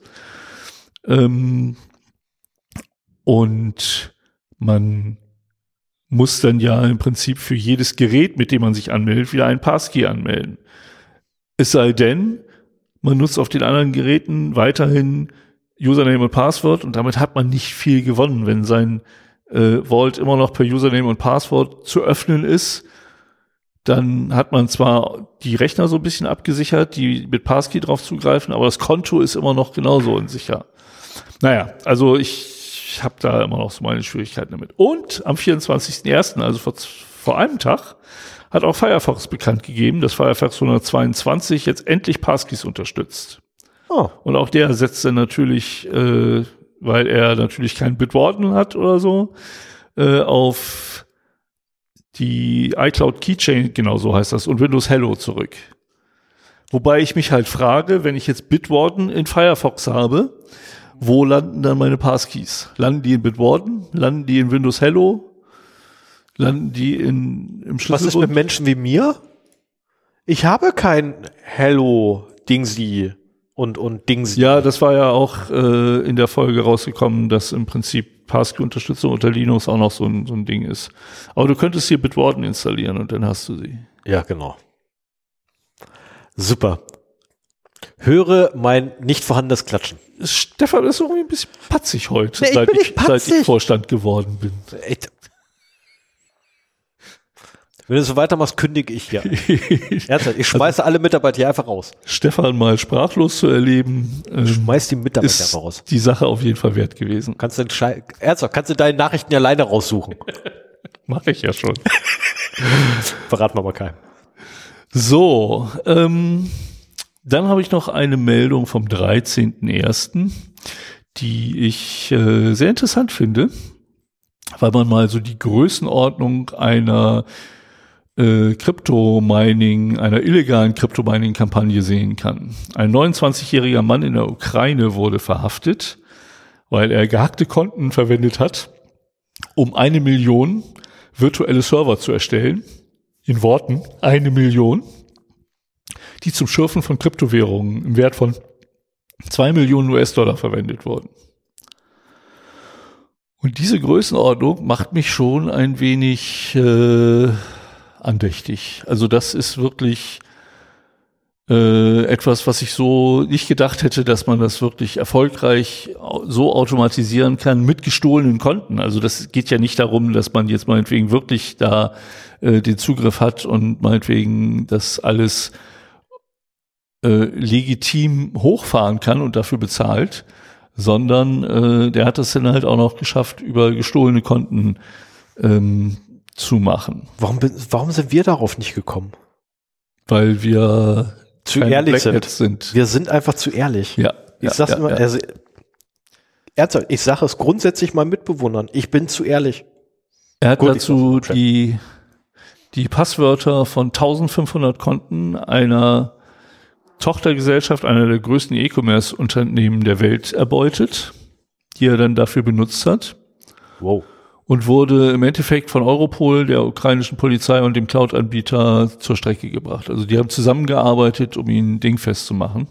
Und was ich auch sehr interessant finde, ich bin ja immer so ein Zahlenmensch, ähm, es wurde geschätzt, dass für jede, für jeden Dollar, den er in Monero geschürft hat, 53 Dollar ausgegeben wurden. Natürlich nicht von seinem Geld. Insofern hat sich das für ihn schon gelohnt. Aber wenn man jetzt noch mal sieht, oh Gott, jetzt muss ich rechnen. Das waren irgendwie zwei, ja, zwei Millionen US-Dollar. Das heißt, er hat 106 Millionen US-Dollar von anderen Leuten verbraten, um zwei Millionen US-Dollar in Monero zu bekommen. Ja. Das muss er jetzt noch irgendwie reinwaschen. Ich meine, Monero ah, hat so Privacy Features, ich weiß nicht mehr so genau, ähm, aber unter Umständen könnte es sein, dass er das für sich verwendbare Geld auch noch mal davon deutlich weniger ist. Also sehr viel Aufwand für verhältnismäßig wenig Geld. Aber für ihn wird es sich immer noch gelohnt haben. Ich hätte auch gern zwei Millionen Dollar. Ich wollte gerade sagen, ne, selbst wenn du nur eine Million rauskriegst, das würde erstmal eine Weile reichen. Das, Nicht äh, lange, aber ein bisschen. Ja, wären viele Urlaube. Ja, ich meine, in meinem Leben würde sich jetzt nicht allzu viel ändern. Wenn, wenn mir irgendeiner eine Million Euro geben würde, würde ich sagen, ja, okay, jetzt, jetzt liegt da eine Million Euro, dann gehe ich zu, zu Mastodon und sage so, ah, ich habe jetzt eine Million Euro, was mache ich jetzt damit? Das ist, kriegt er, kriegt er coole Antworten? Wir, wir versprühen heute viele Mastodon-Insider. Also Ja. folgt uns auf Mastodon, dann wisst ihr, wovon wir reden. Ja, ja. Meine 5 Cent.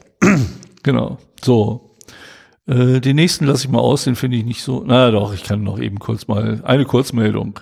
Teamviewer wird mal wieder äh, benutzt, um in fremde Netzwerke einzudringen. Und zwar ist das schon eine Methode, die das letzte Mal oder erstmals in 2016 bekannt wurde, ähm, dass halt Teamviewer genutzt wird, um in ja, fremde Netzwerke einzudringen und dort Ransomware zu installieren.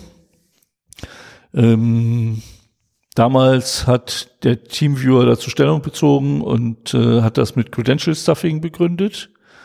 Und ja, wenn man seinen Teamviewer-Account nur mit einem Usernamen oder einer E-Mail-Adresse und einem Passwort, das man auch woanders benutzt, verwendet und 2016 war die Wahrscheinlichkeit deutlich höher als Ja. heutzutage, dann kann das durchaus äh, passieren, äh, dass da halt jemand einbricht. Und das ist natürlich easy für ein Einbrecher. Ne? Ich meine, wir wissen beide und auch die Hörerschaft, die uns länger verfolgt, wie viele Breach-Dateien im Internet auch verfügbar sind, wie viele Passwörter da rumschwirren.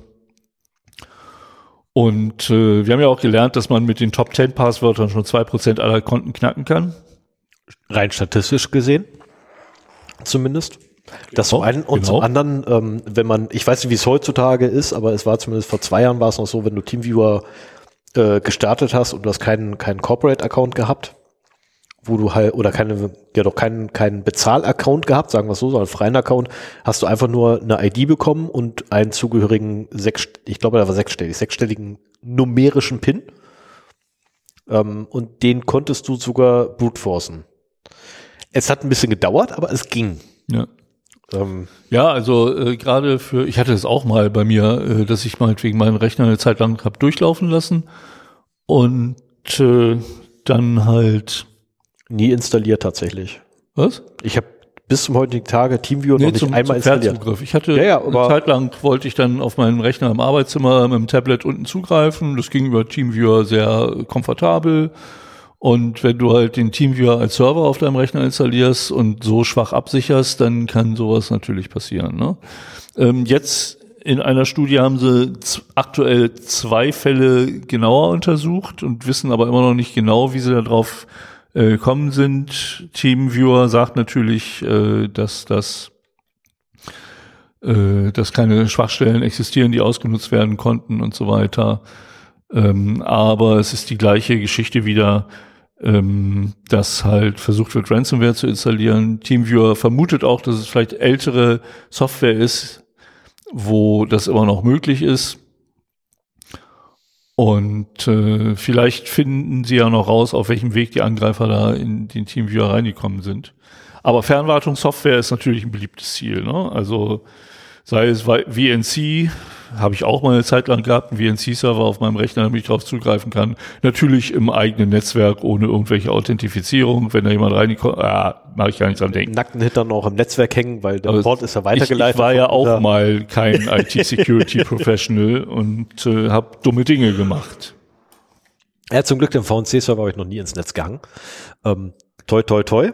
Und ja, ich habe sogar jedes Mal ein Passwort gehabt, auch im eigenen Netzwerk, das natürlich in einer Datei war. Ähm, Ja, und wahrscheinlich äh, zu der Zeit auch noch unverschlüsselt über zu der Zeit auch noch unverschlüsselt über das LAN übertragen wurde. Ja, natürlich. Also bitte, genau. wenn, wenn ich das Skript schon zum Starten vom VNC-Verbindung haben möchte, also bitte, dann mache ich das wohl, ne? Ordnungsgemäß, wie es sich gehört, unverschlüsselt genau. im eigenen Netzwerk. Ähm. So, dann habe ich noch eine Meldung, die ich auch sehr heftig finde. Ähm, und zwar wurde Connor Brian Fitzpatrick Was? im Eastern District von Virginia zu 20 Jahren auf Bewährung verurteilt, weil er das berüchtigte Hacking-Forum Breach Forums betrieben hat. Oh. So, Breach Forums, ähm, weiß nicht, ob euch das was sagt. Ich habe den Namen meistens nicht genannt. Wenn ich, warum leuchtet da was in meinem Spiegelbild? Okay, das bin nicht ich. Äh, das äh, kann er hier sein. Ah, okay. Nee, ist immer noch da. Das muss ich nach der Aufnahme mal rausfinden. Also, das Bridge Forum war ein Forum oder ja, war ein Forum im ClearNet, wo Data Breaches verkauft wurden oder veröffentlicht wurden. Einige waren, viele waren auch kostenlos erhältlich. Ähm, da gab es ein Credit-System, über das man halt dann äh, entweder sich Credits earnen konnte, also verdienen konnte, indem man halt da Postings macht oder Datenbanken veröffentlicht oder indem man halt über Kryptowährung Credits kauft und äh, die kostenpflichtigen dann runterlädt. Äh, oh, ich sehe jetzt gerade ein Bild davon, äh, von, von einem guten Menschen. Der sieht noch relativ jung aus. Ja, wird äh, nach der Strafe wahrscheinlich nicht mehr sein. Nur wahrscheinlich nicht, nee. Auf jeden Fall, ähm, ja, es war halt ein Forum zum Austausch von Datenverlusten anderer Firmen, illegaler Daten, die dort gehandelt wurden, teilweise gegen eine Pseudowährung, teilweise frei verfügbar. Aber 20 Jahre auf Bewährung finde ich verdammt heftig. Das heißt ja, ähm, wenn er sich jetzt noch mal was zu Schulden kommen lässt, geht er für dieses Ver äh, für dieses Verschulden 20 Jahre in den Bau. Richtig. Und in Deutschland, vielleicht ist das in Amerika ein bisschen anders, in Virginia, aber in Deutschland, ich habe extra nochmal nachgeguckt, äh, das ist quasi lebenslänglich bei uns. Mhm. Und du gehst halt für Mord und Totschlag so eine Zeit in den Bau, aber nicht für so ein Verbrechen. Und äh, ich meine, gut, er ist. Äh, 25 sind bei uns lebenslang. Ja, ja, aber man kommt in der Regel nach 15, irgendwas Jahren raus oder sowas. Ne? Äh, also, nicht immer. Ja, nicht immer und manchmal gibt's auch noch Sicherheitsverwahrung und so weiter. Die ist meistens aber im Anschluss. Es ist in einer Größenordnung, die du halt wirklich mhm. für äh, Mord und Totschlag bekommst. Die Staatsanwaltschaft hatte eine Freiheitsstra Freiheitsstrafe mhm. von 188 Monaten, was etwa 15,7 Jahre sind, gefordert. und auch das finde ich schon heftig. Und äh, dann wurde hier gesagt, also die, das Gericht zeigte sich aber, weil er sich auch schuldig bekannt hatte, äh, zeigte Nachsicht und setzte halt die Strafe zur Bewährung aus. Dazu kommen aber noch Auf, Auflagen. Die ersten beiden Jahre seiner Freilassung verbringt er im Hausarrest. Okay, damit könnte ich leben. Das Echt? Nach zweieinhalb Jahren Corona könnte ich damit wahrscheinlich nicht leben. Ich weiß, was das bedeutet. Ja, ich, ich bin da anders also da, gepolt. da konnte man ja noch ab und zu raus. Ich bin da anders gepolt. Aber ja, damit könnte ich leben. Okay. Ähm, ich habe über 4000. Im ersten Jahr seiner Freilassung darf er keinen Zugang zum Internet haben. Damit kannst du dann wahrscheinlich nicht leben. Vor allen Dingen, wenn du im Hausarrest sitzt. Oh, das wird, das wird. Da musst du dir verdammt sehr, viele Offline-Spiele vorher kaufen, damit du die Zeit überbrückst. Hab ich. Okay. Habe ich tatsächlich, aber das wird irgendwann trotzdem sehr langweilig. Ja. Weil auch wenn ich über 4000 Filme habe, du kannst nicht von morgens bis abends Filme gucken. Ja, das stimmt. Und äh, Zumal ich komme ja nicht raus, ich muss wenn anders dazu loslaufen. Dazu kommt noch, dass die Gerichte eine Entschädigung für die Verluste der Opfer ähm, verlangen. Oh. Wobei die Höhe noch zu einem späteren Zeitpunkt festgelegt wird. Also das Damoklesschwert schwebt das auch ist noch aber öfter so. Und da ist halt auch wieder die Frage, wie beziffert man das? Also ähm, ja, es sind sehr viele äh, Dateien dort veröffentlicht worden, aber er war nicht derjenige, der die äh, gebreached hat, die Unternehmen. Er hat einfach nur die Plattform. Ja, oder der Plattformanbieter. dann von ihm, ich meine, das ist so eine Art Störerhaftung, Ja. denke ich mal. Ähm, ich bin sehr gespannt, was sie da für eine Höhe noch äh, beziffern. Aber das ist, ich meine, 20 Jahre auf Bewährung, solange er auf Bewährung bleibt, lässt sich damit noch leben. Ich hätte durchaus verstanden, wenn sie gesagt hätten, hier drei, vier Jahre in Bau mit dir. Naja, aber, Die geforderten 15 finde ich schon verdammt heftig. aber du hast ja auch bei Bewährungsstrafen in den USA zumindest hast du auch noch Meldepflichten. Und die Die hast du berechnen, hier bestimmt auch. weiß ich nicht. ich habe ja noch Doch, keine Bewährungsstrafe Strafe gesehen. Du hast einen Bewährungshelfer Ähm. und bei dem muss ich, oder, oder ich verwechsel das jetzt mit amerikanischen Filmen, keine Ahnung. Und, ja, da- Aber ich meine, du hast einen. Bewährungshelfer, bei dem du dich auch regelmäßig melden musst und so weiter. Er soll auch parallel noch eine psychologische, äh, eine psychiatrische Behandlung erhalten und so weiter. Aha. Also das wird wirklich, der, der wird hier wie ein Mörder oder Sexualstraftäter behandelt, Ja. finde ich. Also- Na gut, nur, dass die halt nicht auf Bewährung rauskommen. Also ja, aber dass, dass du, dass du, dass du auch noch eine, eine psychologische Behandlung kriegst. Für, für, ey, wir reden hier davon, dass er ein Forum betrieben hat. Wir reden davon, dass jemand sich hingesetzt hat und ein scheiß Forum betrieben hat. Dafür braucht er jetzt allen Ernstes, das kann übrigens der rote Punkt an deinem ThinkPad hinten sein. Ähm, dafür braucht er jetzt allen Ernstes, andere Seite ist es, es ist rechts an der Ecke, äh, dafür braucht er allen Ernstes jetzt psychologische Beratung? Also er, er braucht jetzt einen Psychiater, weil er ein scheiß Forum betrieben hat. Woll- Wollt ihr mich Ja, man darf, man darf das auch Also- nicht runterspielen. Ne? Er hat schon halt bewusst ein Forum betrieben, in dem Ja, keine- illegale Daten gehandelt wurden. Keine Frage, kein Thema und ja, wir haben auch vielleicht eventuell das eine oder andere Mal davon durchaus profitiert, keine Frage. Das und hast du ist das, deswegen habe ich es ja mit Absicht im Konjunktiv formuliert. Oder in dem anderen Ding ja, Mutmaßungsform. Mann, ich habe doch keine Ahnung von der deutschen Sprache. Äh, ich, ich bin ja nicht mal nativer Deutschsprecher. Von daher äh, kann durchaus sein, dass da irgendwie Leute von profitiert haben, keine Frage. Aber der Typ hat nur die scheiß Handelsplattform geboten.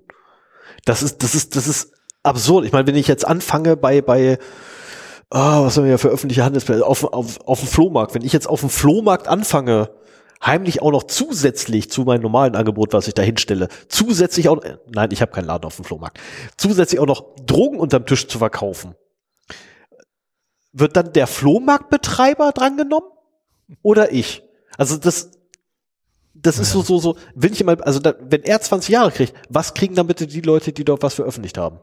Weil die müssen Ja. eine höhere Strafe kriegen. Ja. Und Die das oder die die Daten erbeutet haben. Das stimmt schon. Ne, also, Also das da ist dann ja schon, wenn man das hochrechnet, müssen die auf Todesstrafe gesetzt werden. Also es ist es ist in meinen Augen unangemessen hoch, auch wenn es eben Bewährung ist. Ähm, die Unverhältnismäßigkeit, das ist übrigens der Punkt, den ich anpranger. Aber es heißt auch. Leute, wenn ihr da draußen mit Dingen rummacht, die nicht ganz so legal sind, ähm, lasst es lieber. Also da die, die Gerichte haben auch nicht immer Ahnung davon, was da wirklich gemacht wird, Selten. wie einfach es manchmal ist, an Daten zu kommen. Und selbst im, im guten Gewissen, dass man eine Firma anschreibt und sagt, hier, ich habe da ein Sicherheitsleck gefunden, eure Daten liegen im Internet, äh, kann man halt trotzdem dafür verknackt werden. Du hast meine Nachrichten schon gesehen, ne? Ja, das ist auch eine wunderschöne Überleitung. Nein, ich habe sie nicht gesehen. aber ich dachte, wir hätten im letzten schon. Sollte so- zum Schluss gehabt. kommen. Die sollte erst zum Schluss kommen. Äh, nee, bei unserem letzten Telefonat, äh, kurz, kurz vor der letzten Auf, nee, bei dem Telefonat kurz vor der letzten Aufnahme. Äh, also, die nicht stattgefunden hat. Oder kurz danach haben wir telefoniert gehabt und da Okay. erst kamen die, weil Okay, genau daher Tag. wusste ich das. Na Ja. gut, ja, dann fang doch damit an, Okay, dann hast du jetzt ähm, die Überleitung zu deinen News. Ja, muss jetzt irgendwie Zeit, Zeitreisen wieder mal, wie man es gewohnt ist. Äh, 18.01.2024. Modern Solutions, wir erinnern uns, hat irgendwann einmal äh, ja so, so ein winzig kleine Sicherheitslücke gehabt. Und ähm, das ist halt jemandem aufgefallen, weil er sich halt mal angeguckt hat, okay, äh, was macht denn hier die Stück Software, ähm, was ich hier von Modern Solution habe? Oh, das, baue, äh, das, das greift auf eine Datenbank da hinten zu. Oh, hier liegt ein Passwort im Klartext. Ich installiere mir mal ganz kurz PHP ja, MyAdmin das war das, genau. und greife mal auf die Datenbank zu und gucke, was ich kriege. Oh, ich kriege die Daten aller Kunden. Hm, ist vielleicht nicht so im Sinne des Erfinders. Melde dich doch mal an Modern Solutions. Ja, gut gemeint, leider äh, ein bisschen nach hinten aufgegangen. Der gute Mensch wurde jetzt tatsächlich verknackt. Ähm, weil er aufgrund der Nutzung einer Zugriffssoftware wurde er jetzt verurteilt. Dieses PHP MyAdmin und jeder, der irgendwie einen Server administriert, äh, administriert wo ein MySQL-Datenbank drauf ist und äh, ganz gerne Web-Oberfläche haben möchte zur Administration oder generell eine GUI haben möchte zur Administration, wird PHP MyAdmin kennen. Also selbst ich kenne das und ich benutze es nicht. Ich habe es in meinem Leben noch nie benutzt. Ich schon. Aber selbst ich habe schon gesehen. Und ähm, sieht übrigens nicht schlecht aus in der heutigen Version. Äh, ganz ehrlich, das ist doch keine Hacking-Software. Also er wurde wegen, wegen, wegen der 202 ver verknackt. Wollt er mich verarschen? Dem, dementsprechend frage ich mich da wirklich, was passiert eigentlich, wenn die bei mir zu Hause vorbeikommen? Das zeigt halt, wie Ich habe da eine Hashcat rumliegen. Ja. Das, das, ist, das ist ähnlich, als wenn man dafür verknackt wird, dass man einen Browser benutzt hat, um eine Schwachstelle äh, oder um, um öffentliche Daten einzusehen. Du hast, nein, nein, du hast die, du hast die Entwicklerkonsole an deinem Browser geöffnet, um damit den Zugang, den nicht legitimen Zugang zur Entwicklungsseite in deinem Online-Game aufzumachen. Aber da wird es auch eine Revision geben, oder? Also, ich hoffe es. Ich hoffe es. Ich habe die, die Urteilsbegründung noch nicht gelesen. Ich habe es jetzt noch nicht großartig weiter verfolgt. Muss ich noch machen. Ähm, also wenn ich das richtig allerdings, äh, mir, mir hat da noch jemand geschrieben, der die Urteilsbegründung gelesen hat, ähm, selbst CAT, also CAT, selbst hm. das gilt laut der Definition wohl schon als Hacking-Tool. Ach du liebe Zeit. Ja, äh, nur so nebenbei, ähm, liebe Staatsanwaltschaften, ich benutze nur noch Linux. CAT ist bei mir vorinstalliert. Das kommt von das Hause aus. Ganz normales Tool, ja. Bitte, tut euch keinen Zwang an. Ne, ist kein Thema. Ich kenne ein paar gute Anwälte. Also sicher Bock auf sowas. Es, es soll ja eine Neufassung vom Hackerparagraphen geben. Ich hoffe so darauf. Das ist wirklich ein Beispiel für einen Whitehead, der mit guten Absichten äh, eine Schwachstelle aufgedeckt hat, sie nicht ausgenutzt hat, glaube ich, wenn ich mich äh, richtig entsinne. Ja, Stefan nickt, während ja, er trinkt. Hat er nicht ausgenutzt, sondern er wollte tatsächlich einfach nur eine Sicherheitslücke geschlossen. Ja, und das ist eine Frechheit, dass sie dafür verknackt wird. Ja, maximale Frechheit. Also das ist, nee, ich, ich könnte mich immer noch drüber aufreden. Ich könnte mich wirklich noch drüber aufregen, weil ganz ehrlich, wenn das, ich glaube, ich muss ein paar Mal der News streichen. Das dauert sonst zu lange. Wenn, wenn das das Resultat davon ist, dass jemand ich meine, übertragen wir es mal kurz vom, vom, vom Digitalen ins Analoge. Wenn du bei mir vom, ich habe meine Tür aus Versehen offen gelassen. Du gehst hin, machst meine Tür, nimmst meinen Hausschlüssel raus, machst meine Tür zu, weil wir, weil wir eh miteinander verabredet sind und bringst mir meinen Hausschlüssel und ich zeig dich an deswegen und du kommst deswegen in den Knast. Aber geht's noch? Mhm. Was ist denn das für ein Bullshit? Also sorry, wenn, wenn wir da schon anfangen, wo hört denn das dann auf? Ich meine, aufhören tun wir wirklich da. Linux ist verboten. Ähm, Linux ist ein Hacker-Tool, ja. Ja, Linux, Linux ist da maximal verboten, weil da kommt Cat automatisch mit. Ne, das ist, das ist schon mal verboten. grep übrigens auch. grep ist ebenfalls Hacking-Tool. Nmap ne, ist auch wahrscheinlich bei den meisten Sachen Nmap müssen dabei. wir nicht drüber reden. Nmap müssen wir aber gar nicht drüber reden. Ähm, Traceroute und ptrace, ebenfalls Hacking-Tools. Oh, hoppla, kommt bei Windows und bei Linux immer mit. Und bei, ähm, das eine kommt über, also das, was bei Linux ist, ich verwechsel immer die beiden. Ich glaube, ptrace ist, glaube ich, bei, bei Windows und Traceroute ist, glaube ich, bei Linux oder andersrum. Ähm, ich glaube, Traceroute ist bei Linux und TraceRT ist es bei Windows. Traceroute ist bei uns, ja genau. Traceroute ist bei uns und äh, Traceroute lustigerweise findest, ja Linux findest du lustigerweise TraceRT ist bei ähm, euch. Findest du euch lustig Windows-User. Findest du lustigerweise übrigens auch auf jedem Mac. Hm. Na klar. So, ähm, so, demnach ist aber nach der, ne, wenn wir dem, dem Gedankengang einfach mal weitergehen und wirklich bis ans Ende laufen. Aber du musst es ja auch benutzen, um. Ja, Moment, jetzt läuft ja bis ans Ende und wird wirklich richtig absurd. Selbst der Ping-Befehl ist demnach ein Hacking-Tool. Und den benutzt jeder Rechner. Allein schon beim Einschalten. Wollt ihr mich verarschen? Wo soll denn das aufhören? Bitte, bitte, bitte, liebe Politiker, die ihr meistens sowieso keine Ahnung von der Materie habt. Leider. In dem Fall Ändert ist das. Justiz. Ja, die Paragraphen Aber es ist, es ist egal. Du hast Justizminister. in der Politik keine Ahnung, du hast in der Justiz keine Ahnung und du hast auch in der Polizei sehr wenig Ahnung. Ja, leider. Oder bei den Sicherheitsdiensten nennen wir sie mal so. Sicherheitsschaffendes Gewerbe. Ahnung. ja, das ist äh, einfach, ach nee, furchtbar. Ich finde, ich finde es wirklich furchtbar und ich finde es eine Frechheit, dass jemand tatsächlich mit einer mit einer mit einer Klage überzogen wird, die dann auch noch gewonnen wird, weil er sie darauf hinweist, dass sie dort ein Problem haben. Meine Fresse, seid doch lieber froh, dass das kostenlos passiert ist, ihr Deppen. Mann, die Scheiße kann man auch kostengünstig verwenden. So, komme nun für etwas, wo ich mich ein bisschen aufrege, zu etwas, wo ich mich sehr aufrege. 15.01.24 und ja, ich springe jetzt einfach nur durch und äh, lasse hier wahrscheinlich sehr viel aus. Ähm, und zwar im diesen Februar, also quasi demnächst, äh, besteht die letzte äh, Möglichkeit von Julian Assange gegen die Auslieferung an die USA, wo ihm ja über 100 Jahre Knast drohen, ähm, was zu unternehmen. Stimmt, wenn man das so sieht, sind 20 Jahre auf Bewährung gar nicht so schlimm. Ja, vor allem ähm, ist das ja auch sehr, sehr geil, weil das ganze Ding äh, ist ja, also wir, es handelt sich ja um die, um die, oder nein, das ist verkehrt. Es geht letztendlich um die Veröffentlichung von Dokumenten und von Daten des Militärs in Afghanistan und sonstigen Regionen, wo die USA tätig waren. Und äh, das Ganze war ja unter anderem durch äh, Manning ähm, mit ins, ins Tageslicht gekommen oder rausgespielt mhm. worden. Und Manning wurde ja dann von Obama lustigerweise ähm, nicht begnadigt, aber zumindest die Haftstrafe wurde verkürzt von ihm, von Obama, bevor er dann abgetreten ist. Und zwar ja, lustigerweise genau so weit, dass Manning noch im selben Jahr entlassen werden konnte. Ähm, und Obama selber hatte übrigens Assange nie verfolgt. Nie. Nicht mal einen Handschlag in die Richtung macht. Trump wiederum, ne, als Zeichen ähm, seiner Macht und wie ernst es ihm mit dem Feinde seines Landes ähm, ist und diese zu verfolgen, hat natürlich Anklage erheben lassen. Und Biden hat leider bisher noch nichts getan, um das irgendwie wieder wegzumachen. Also es wäre halt schön, wenn da irgendwie Biden was tun würde. Ich bezweifle es allerdings. Ne, der hat jetzt gerade Wahlkampf und ich, ich glaube, das ist gerade so ein unpopuläres Thema. Ne? Hey, wir haben ja Staatsfeind Nummer eins. Dem werde ich jetzt mal, wählt mich wieder. Ist, glaube ich, gerade unpopulär, wenn man da so ein Arschloch wie, wie ähm, und ja, ich darf ihn offiziell als Arschloch bezeichnen, habe ich mir absegnen lassen, ähm, wie äh, Donald Trump hat. Aber eigentlich könnte man ihn auch einfach Lügner nennen.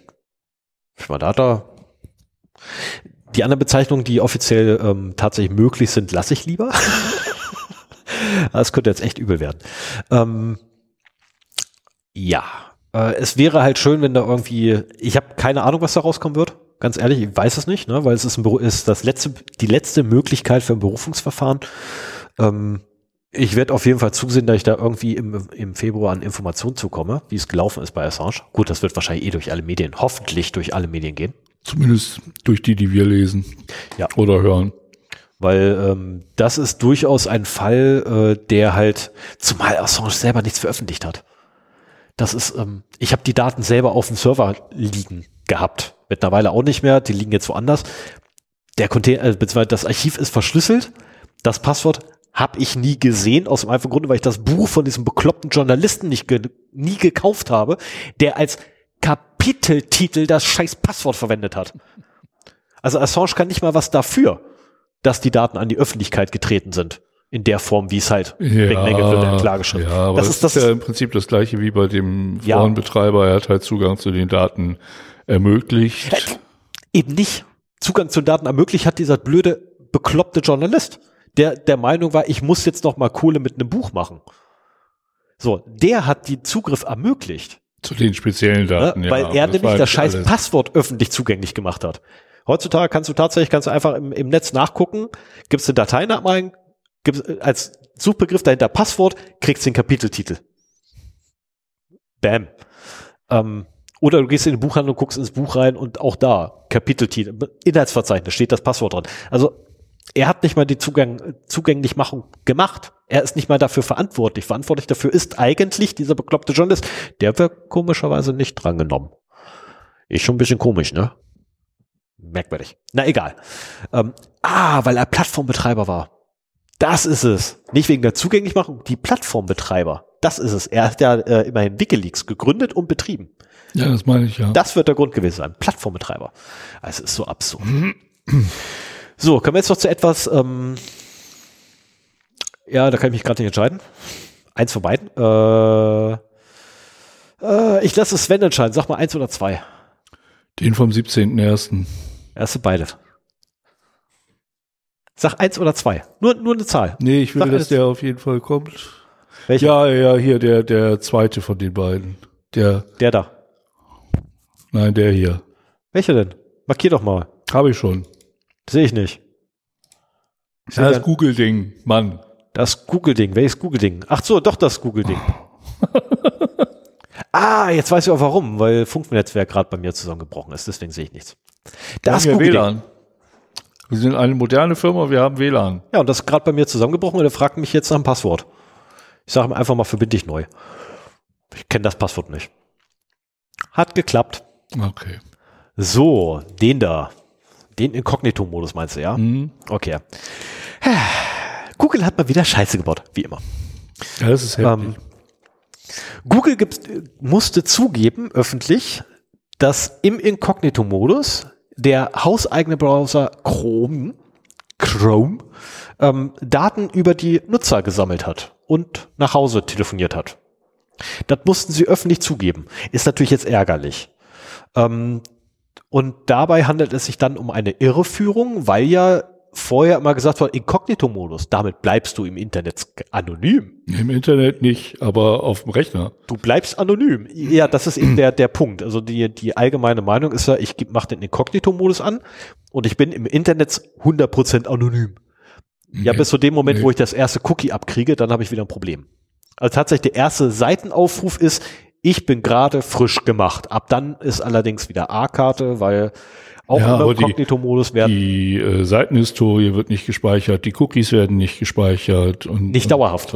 Ja, nur ja. während der Session. Ja. Also sie werden, sie laufen nur oder sie Und es werden natürlich auch keine Seitenabruf-Logs oder irgendwelche anderen Informationen an den Browserbetreiber geschickt. Ja, da bin ich mir bei Google bin ich mir da nicht so sicher. Ja, aber das ist ja genau ist- der Punkt, dass die Ne? Daten gesammelt wurden. Ja, und nicht nur das, sondern ähm, einer der Punkte, der auch moniert wurde, wo ich, wo ich allerdings wirklich ein bisschen schmunzeln musste, war, ähm, dass ja trotz des Inkognito-Modus Cookies da sein konnten und trackbar waren. Und ich so, ja, du musst doch erst deinen gesamten Browserverlauf löschen, wirklich alles restlos, dann den Inkognito-Modus anmachen und dann darfst du nur eine einzige Seite aufrufen und niemals irgendwo anders hin weitergehen. Achso, Dann- Cookies aus dem Nicht-Inkognito-Modus waren auch verfügbar? Ja, das sind sie in der Regel immer. Das sind sie tatsächlich in der Regel immer. Bei Firefox äh, weiß ich zumindest mittlerweile schon nicht mehr. Aber früher war es wirklich so, sie waren immer verfügbar. Also alles, was in deinem. Verlauf drin war, war immer da, auch im Inkognito-Modus. Es wurde nur nichts mehr neu angelegt, weil nämlich der Inkognito-Modus schützt euch nur auf eurem Gerät, dass, wenn ihr dann den Browser zumacht, nicht zufälligerweise ein Kind, was im Haushalt lebt, vorbeikommen kann und auf eine Seite namens, keine Ahnung, irgendwas mit 3x geht.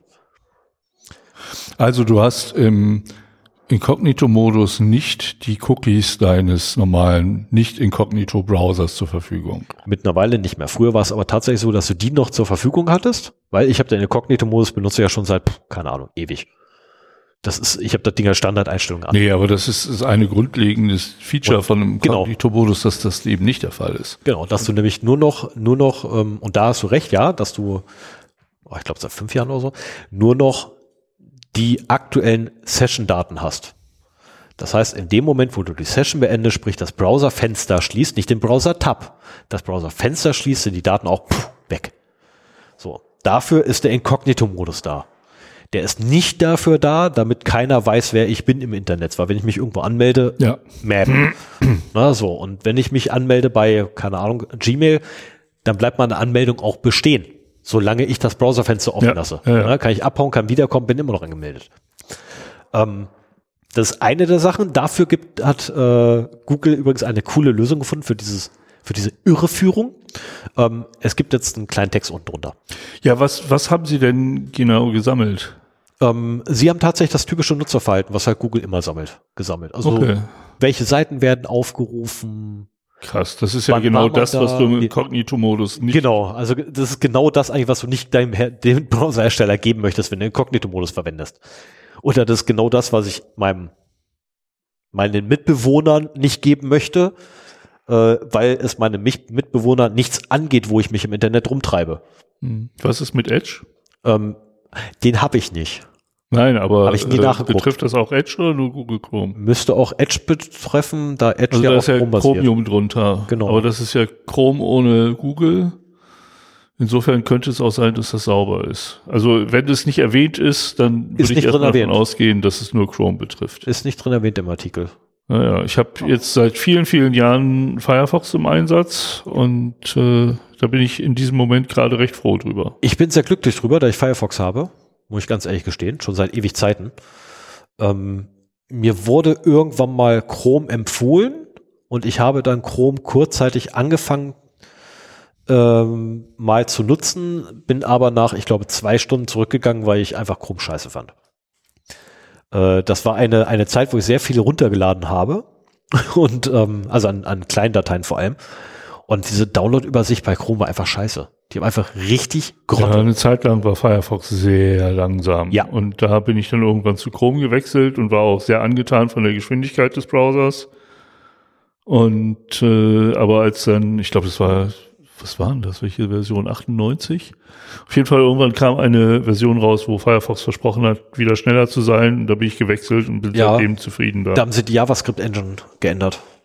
Die haben die JavaScript-Engine geändert und sie haben äh, äh, viel in, in Rust nachimplementiert. Oder, nee, Quatsch, nein, das war der Beginn der Nachimplementierung in Rust. Äh, da fing das an, dann schneller zu werden. Und das war, äh, gibt's auch einen coolen Vortrag äh, über die Entstehungsgeschichte von Rust, weil das kommt ja ursprünglich von Mozilla, wie ich jetzt gelernt habe. Kann sein, dass ich mich da noch irre. Ich habe den vollen Vortrag noch nicht, noch nicht geschaut. Das ist, ich bin noch dran. Ich, ich brauchte mal ein bisschen länger für Vorträge. Ich habe auch den, den, Meinst du die 37 37C3-Vorträge? nee, das war kein 37C3-Vortrag. Das war einer von der äh, Mozilla Foundation selber. Ach so, okay. Weil da bin ich auch noch nicht so viel weiter. Nee, da bin ich auch noch nicht durch. Ähm, da habe ich immer noch viele, viele vor mir. Verdammt. Aber der Vortrag vom Fefe, der ist wieder mal super empfehlenswert. Habe ich auch noch nicht gesehen. Ähm, ist wieder schön. So, aber damit wir irgendwann oder ich irgendwie hoffentlich in einer Stunde zu meinem Burger komme. Das ist echt eilig heute, meine. Ich habe Hunger. Ich habe noch nicht gefrühstückt. Man, man muss dazu sagen, wir haben uns seit einiger Zeit angewöhnt, dass wir nach der fertigen Aufnahme in eine Fastfood-Restaurantkette fahren, weil wir halt kein Armbrot haben und dann irgendwann um elf oder wann das ist, doch ziemlich hungrig sind. Es ist nicht irgendeine Fastfood-Kette, es ist tatsächlich die Mastodon-Empfehlung an Fastfood, wenn es um Burger geht. Ach, Habe okay. ich jetzt auch gelernt, weil ich habe mich über die über die Konkurrenz beschwert und dann habe ich gekriegt, äh, habe ich dann als erste hören gekriegt, ja, da geht man nur von Kaffee hin. Den Burger holt man sich bei der Konkurrenz, wo ich dann so, ja, Okay. danke. Also das ein Mastodon-User hatte diese Meinung. nee, nicht nur einer. Okay. Nicht nur einer. Also darunter ist ein ganzer Thread, äh, Thread entstanden, den ich dann, ich glaube, nach zehn Posts oder so aufgehört habe zu lesen, weil ich einfach gedacht habe, ja, macht mich fertig, ist okay. Ja, ich gut. abgekriegt. Auf jeden Fall äh, scheint Stefan heute deutlich hungriger zu sein. Wir haben aber auch festgestellt, dass unser äh, Stammrestaurant ähm, immer kürzere Öffnungszeiten hat. So. Die machen immer früher die, dicht. die erdreisten sich, nicht mehr bis ein Uhr nachts aufzuhaben. Ja, was Ne? fällt denn ein? Ja, Wie hier. können die nur? Ich muss verhungern. Das ist schon heftig, da irgendwie so lange dann zu arbeiten. Aber es ist auch was los gewesen, wenn wir da waren. Ja. Ne? Also, Also das Ding war immer halb gefüllt. ja. Kann man sagen, was man will. Aber Aber wahrscheinlich sparen sie auch Personalkosten ein, indem sie halt jetzt schon um Mitternacht zumachen. ich wollte gerade sagen, in der Regel standen vorne irgendwie 20 Leute, äh, die, die was futtern wollten und hinterm Tresen waren insgesamt drei Leute. Hm. Das ist, ähm, ja, Na gut, also dann arbeiten wir mal dran, dass wir heute, heute noch unseren Burger bekommen. Letztes Genau. Mal haben wir auch einen Burger bekommen, aber wir wollten Eat-In machen und wir und mussten auf haben dem Parkplatz Tüten essen. bekommen und sind rauskomplimentiert worden und haben dann auf dem Parkplatz frierend unsere Burger gegessen. Das Ja. war ziemlich beschissen. Eigentlich wollte ich da auch nicht mehr hinfahren. Ja, fahren wir zum anderen. Na, mal gucken. Das, Also, an, das also an, am an anderen Ende der Stadt. Nicht, nicht an dem Ende, sondern einfach am anderen Ende. das klären wir wir nach der Aufnahme. Würde mir sehr gelegen kommen, weil ist näher an zu Hause dran. Ja, müssen, wir, müssen wir mal se sehen, welcher das ist. Also wenn wir vom gleichen reden, der ist bei mir auch näher an zu Hause dran. Ich rede jetzt gerade Weststadt. Ja, Ja. Der ist bei mir näher an zu Hause Bei dran. mir auch. Weil fahre ich nur runter, fahre raus, fahre fahr zwei Stationen später wieder runter. Ja. Beim anderen muss ich äh, sechs Ausfahrten, glaube ich, fahren. Ja, okay. Ja, Können, kriegen wir mal, können wir mal überlegen. wir gleich. So, das Alles habt klar, ihr so. davon, dass ihr so früh zumacht. So. Ja, Pech gehabt. So, jetzt aber Da Thema. habe ich allerdings auch schon mal vor verschlossenen Türen gestanden. Okay, ich setze doch mal eine neue Marke. oh, heute ist der Wurm drin mit diesen Marken. ne? Ich habe ja, warte mal ganz kurz, eins, zwei, drei, vier Marken, die, noch nicht, Für den Beginn des Themas, oder die, was? die noch nicht benannt sind, weil ich nachher noch mal gucken muss, wo zum Teufel das anfängt. Und jetzt mittlerweile die dritte Marke für das Thema und zwar jetzt. Ja gut, kommen wir zum Thema und lassen die Burger sein. Heute geht's um kein Vertrauen. Ihr habt ja den Titel schon gelesen, also was soll ich da für ein Geheimnis draus machen? Das ist irgendwie auch immer so eine doofe Sache. Ähm, Zero Trust. Das ist ein Begriff, den habe ich in den, also es ist jetzt auch nichts Neues, ne? muss man mal dazu sagen. Aber das ist ein Begriff, den ich immer mal wieder gehört habe, wo man sich irgendwie sowas vorstellt, so wie früher halt Cloud. Das war auch so, da hast du irgendwas äh, ja drüber gehört, aber was jetzt genau die Cloud ist, außer dass es halt der Rechner von jemand anders ist, war dir auch nicht so ganz klar. Mittlerweile blicke ich da besser durch. Und nachdem ich mir letztes Mal das Thema Passkeys angeguckt habe und ein bisschen mehr Verständnis dafür entwickelt habe, was denn nun Passkeys sind und ob ich sie haben will oder nicht, habe ich mir gedacht, heute nehmen wir mal so ein anderes Schlagwort und gucken uns an, was es damit auf sich hat. Und das ist Zero Trust. Also kein Vertrauen übersetzt. Ja, und äh, wenn du mir versprichst, beim Ja, ich drücke auf die Taste. auf die Ich drücke auf die Taste. Ich verspreche- drücken, ich verspreche, die ich drücke auf- restlichen Ich verspreche, aus dieser Packung. ich verspreche, Aber ich fände es trotzdem schön, wenn du dich an der Diskussion beteiligst. ich werde mich an der Diskussion beteiligen und ich verspreche dir auch, ich drücke auf die Taste und ich nehme mir auch nur drei Bärchen raus. ja, und du knisterst schön mit der Packung. natürlich. Wir haben vom Schwarzen Oh, Er geredet. gibt sie wieder zurück, das ist schön. Ja, ich habe nämlich die, die Tobi-Lakritze in Sicherheit gebracht hier. So, Und von wegen hat sie auf der anderen Seite des Besprechungsraums geräumt. Ich komme nicht mehr dran. genau. Mano. Ja, was ist Zero Trust? Ähm, fangen wir mal ganz von vorne an. Und da war es so, dass man früher zwischen sicheren und unsicheren Netzen unterschieden hat. So die Sicherheitsstrategie eines Unternehmens basierte darauf, dass man eine, eine Firewall hatte. Nicht nur eine. Ja, im, im idealen Fall auch mehrere. Aber auf jeden Fall, dass man im Netzwerk einen Sicherheitsperimeter aufbaut. Ne? So wie man halt im Unternehmen, wenn man noch ein richtiges Unternehmen hat, einen physikalischen Sicherheitsperimeter aufbaut, meinetwegen einen Zaun irgendwo, dann eine gesicherte Tür und so weiter, hat man halt im Netzwerk auch eben einen Sicherheitsperimeter. Das heißt, äh, wir haben eine oder mehrere Firewalls zwischen dem bösen Internet und dem guten Intranet. Und damit wird es unterschieden. So. Und äh, das ist der, der Lieblingsspruch, den ich dazu mal gehört habe, habe ich ja auch schon ein paar Mal gesagt, heißt hard und crunchy on the outside, soft and chewy on the inside. Sprich, äh, dieser Parameter stellt halt eine Hürde dar, die ist hart und schwer zu durchdringen. Aber wenn man es dann aus irgendeinem Grund dann doch mal geschafft hat, äh, dann findet man es total weich und kann halt lateral sich fantastisch bewegen und hat keine großen Sicherheitshürden mehr, die überwinden, überwunden werden müssen, um halt sich im Firmennetzwerk umzusehen. Hat natürlich auch Nachteile. Also, Ja, hat natürlich Nachteile, deswegen reden wir ja darüber. Ähm, zum Beispiel auch, was in letzter Zeit verstärkt der Fall gewesen ist, dass über Credential Stuffing oder Data Leaks bekannt gewordene Credentials ähm, Angreifer in das Firmennetzwerk reinkommen, beziehungsweise einfach nur eine Phishing-Mail schicken und damit ihre Malware auf dem Client äh, Auf einem. auf einem, auf ja, ja, auf x-beliebigen ihre Malware Client. auf einem Client Mhm. droppen und äh, dann vom Anwender ausführen lassen. Und in dem Fall hat man dann halt die Malware schon mal im Netz und dann passiert wieder das, was ich eben gesagt habe, Soft and Chewy on the Inside, dann kann man sich da mal in Ruhe umgucken, ein bisschen Ransomware machen oder ein bisschen anderen Schmu damit machen. So, also sprich, ist der Angreifer erst einmal im Netz, hat er freie Bahn. Und da gibt's halt auch genug Möglichkeiten, wie man das so machen kann. Und dann auch, ähm, dass man halt im Netz teilweise unverschlüsselt kommuniziert, darüber vielleicht wieder an Passwörter kommt, wenn man das mitsnifft. Ähm, oder irgendwelche Applikationen hat, wo keine ähm, Authentifizierungen davor sind. So, es wird halt an, anhand der äh, Location von einem Rechner gesagt, der ist gut, der darf das, oder der ist nicht gut, der darf das nicht, weil er von außen kommt. Aber wenn du drin bist, genießt du ein Verfra Vertrauen, eine Vertrauensstellung und äh, hast eine ganze Menge mehr zu machen. Das ist quasi wie bei einem Automobilhersteller hier aus der Region. Ähm, es ist verdammt schwer ohne Ausweis, oder es ist aufwendig, nicht schwer, es ist aufwendig, ohne Ausweis auf das Firmengelände zu kommen. Aber wenn du erstmal drauf bist, fragt dich kein Mensch mehr. Ja, da ist es auch nicht schwer ohne Ausweis. Ach so, ja, doch, wenn du das aufwendig. Es ja, ist nur ja, aufwendig. Ja, es ist nur aufwendig, aufs Firmengelände zu kommen. Es ist nicht schwer, keine Frage. Aber es ist aufwendig, aufs Firmengelände zu kommen ohne einen Ausweis.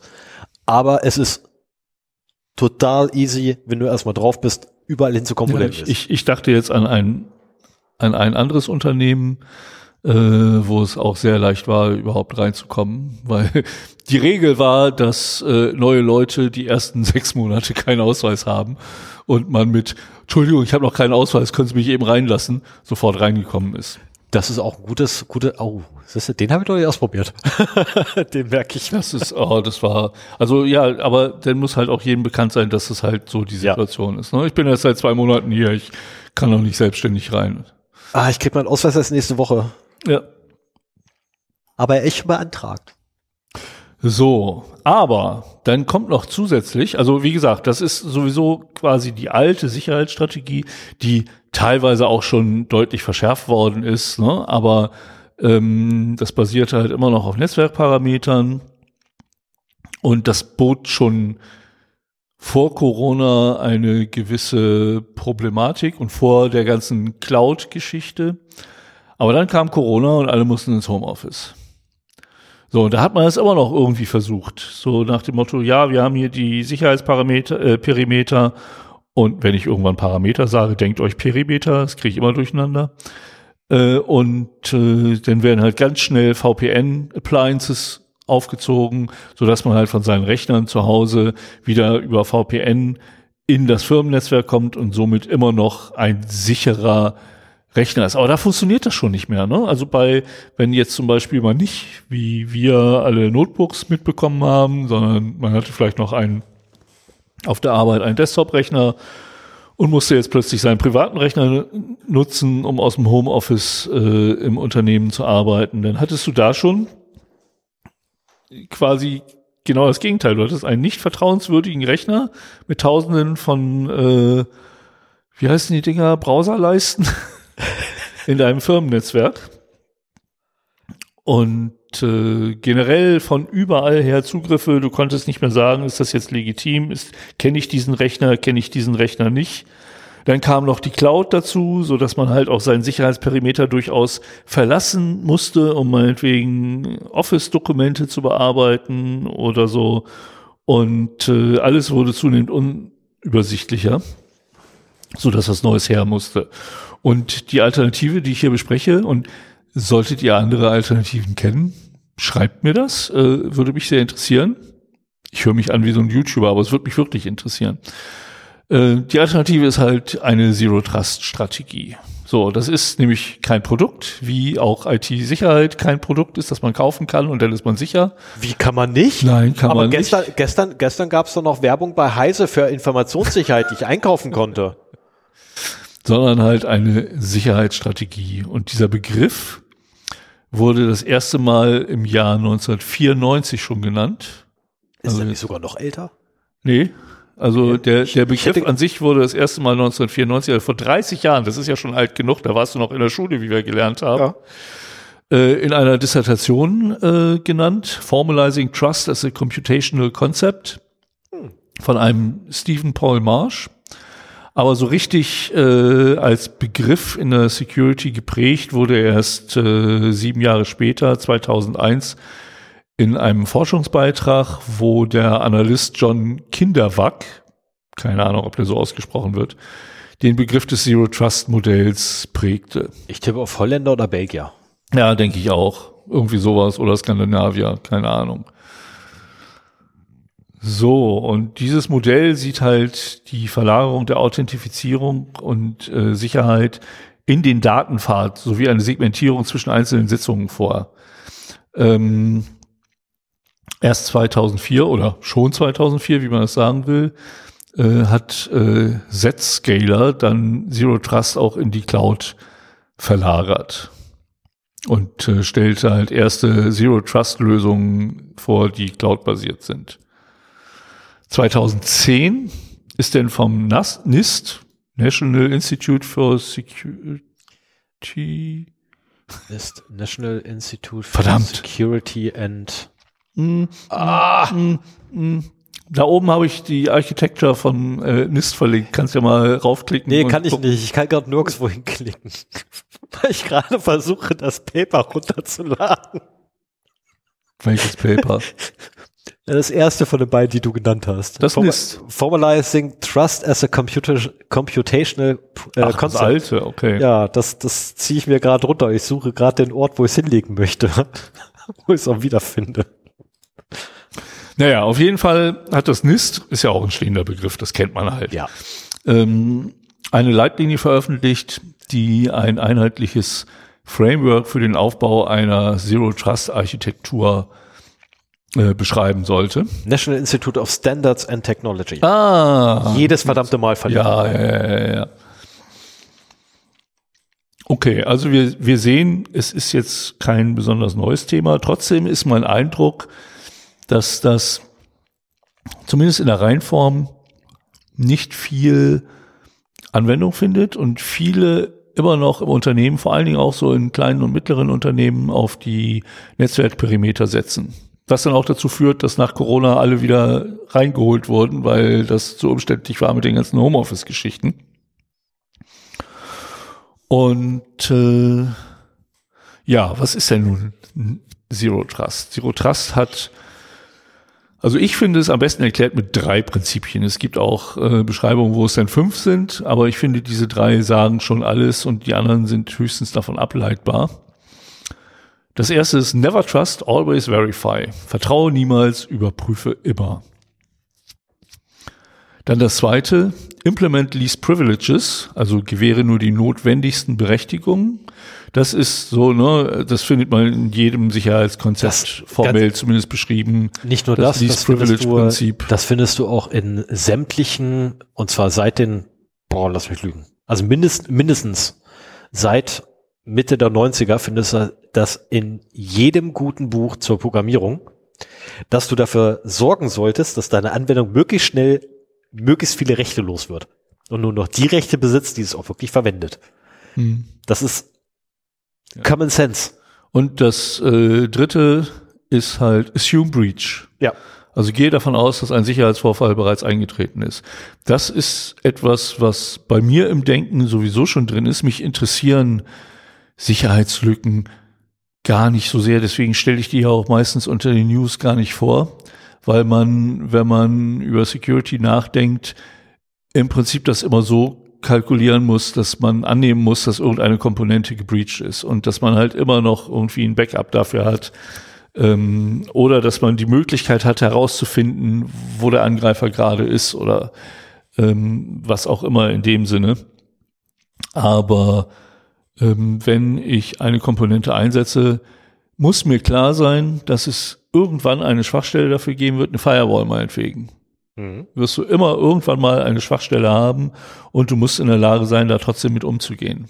Dass du dir zum Beispiel keine zwei Firewalls hintereinander, also Internet, DMZ, Intranet, ne, wenn man sich das mal so dreigeteilt vorstellt, dass man nicht an beiden Übergangen Übergängen der Netzwerke die gleiche Firewall hat. Weil wenn die eine Firewall äh, exploited werden kann, kann es dann die nächste halt auch.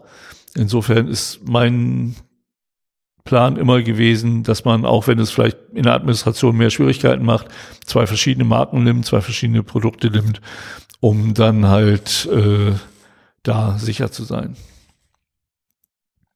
Ja, sicher ist.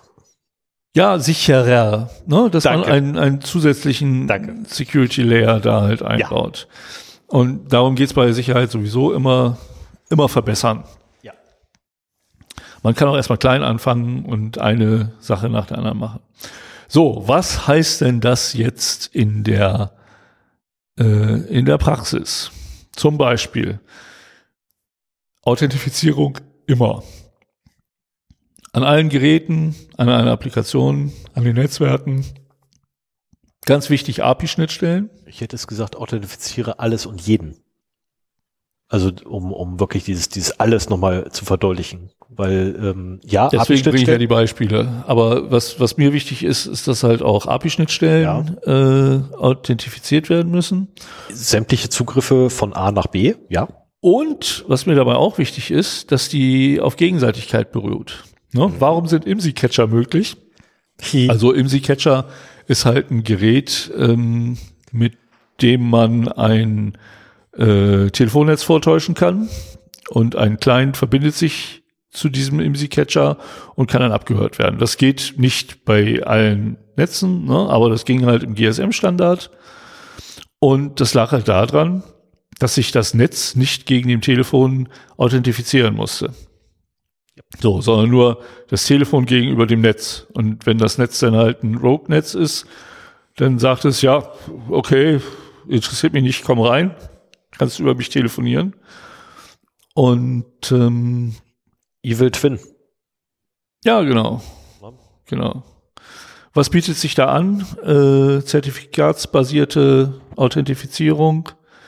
Das läuft dann halt mit äh, Zertifikaten und geht in beide Richtungen und äh, ist da halt auch eine sichere Geschichte. Aber wir haben ja, das war jetzt das I von IAM, also Identity and Access Management.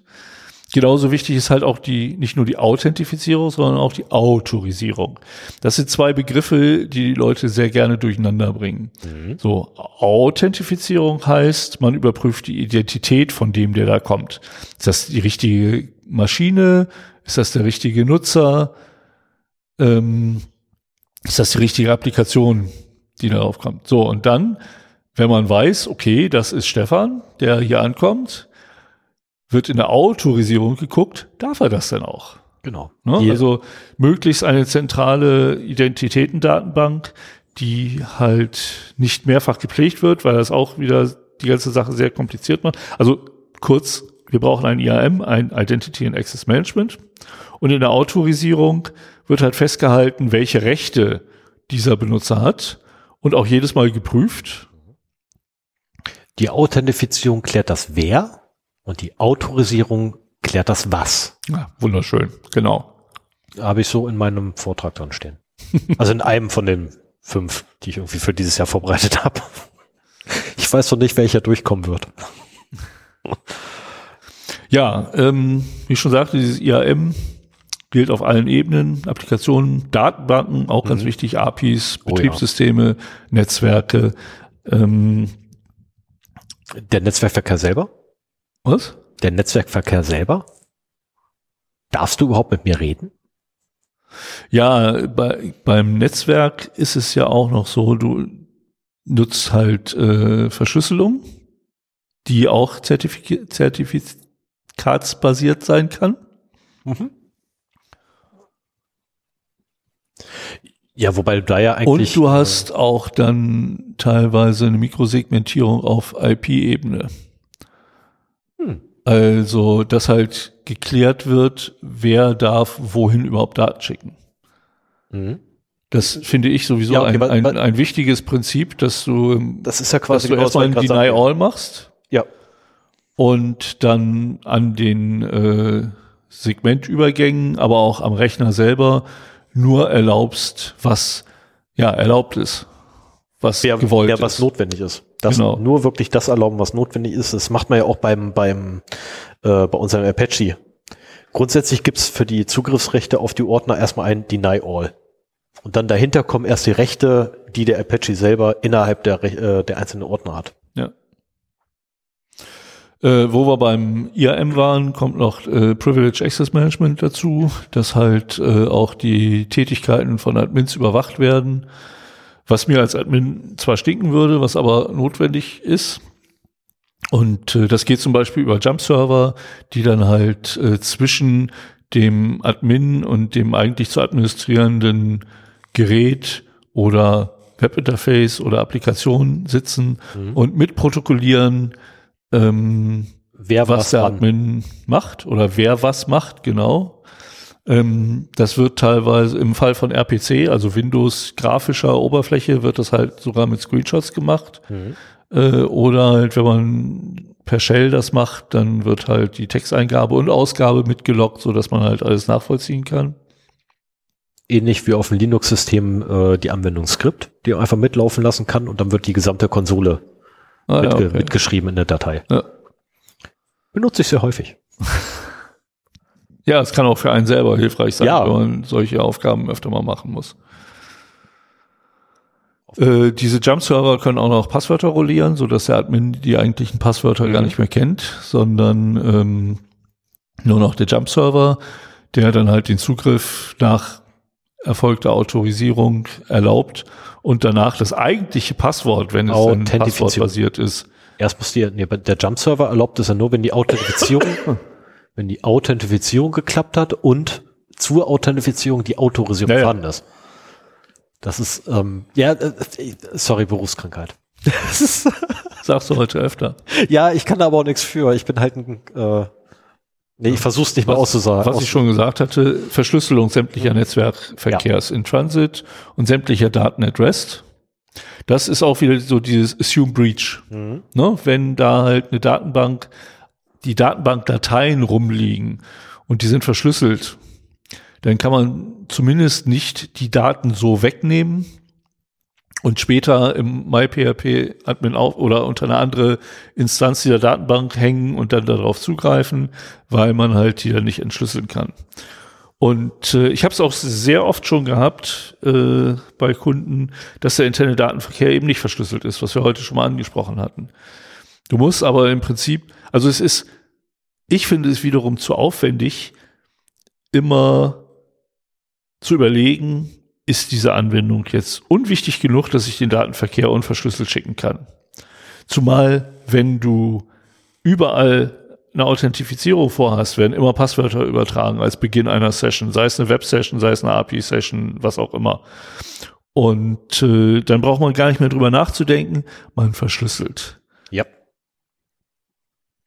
Fürs private Heimnetz, äh, in dem Moment, wo ich kein Kabel mehr einsetze, sollte ich den Verkehr vielleicht doch verschlüsseln. Es gibt Solltest du generell. ja, innerhalb meines eigenen Netzwerkes, wenn ich wirklich nur per Kabel angebunden bin, Also wenn du Zero Trust befolgen willst, Also dann- musst dann du auf alles jeden Fall. Bei- bei Zero auch sonst. wenn ich Also ich bin da auch nicht ganz sortenrein. Ne? Ich habe halt auch so meine Webanwendungen im eigenen Netz. oh, selbst die, die- haben, Was? selbst die haben bei mir ein Zertifikat gekriegt. Ja, bei mir noch nicht. Das Das, ist, ist, halt äh, so der Punkt. Da, da habe ich noch so ein paar offene Flanken. Ähm, aber ich habe jetzt auch nicht den Anspruch einer Zero Trust Architektur in meinem eigenen Netz. Mhm. Ähm, aber wenn man das halt professionell macht, ist das halt was anderes. Wenn man sich dem verschreibt, sollte man darauf achten. Das heißt ja auch nicht, dass man es von heute auf morgen alles machen muss, aber man muss halt dieses Paradigma ausgeben und äh, die Applikationen nach und nach da auch bemächtigen, ermächtigen.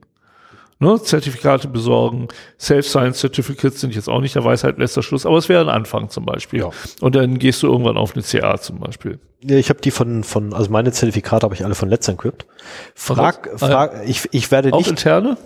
ich werde nicht offenlegen, wie ich die gekriegt habe. Zumindest nicht im Podcast, weil das äh, könnte eventuell gegen Bedingungen von meinem ISP verstoßen.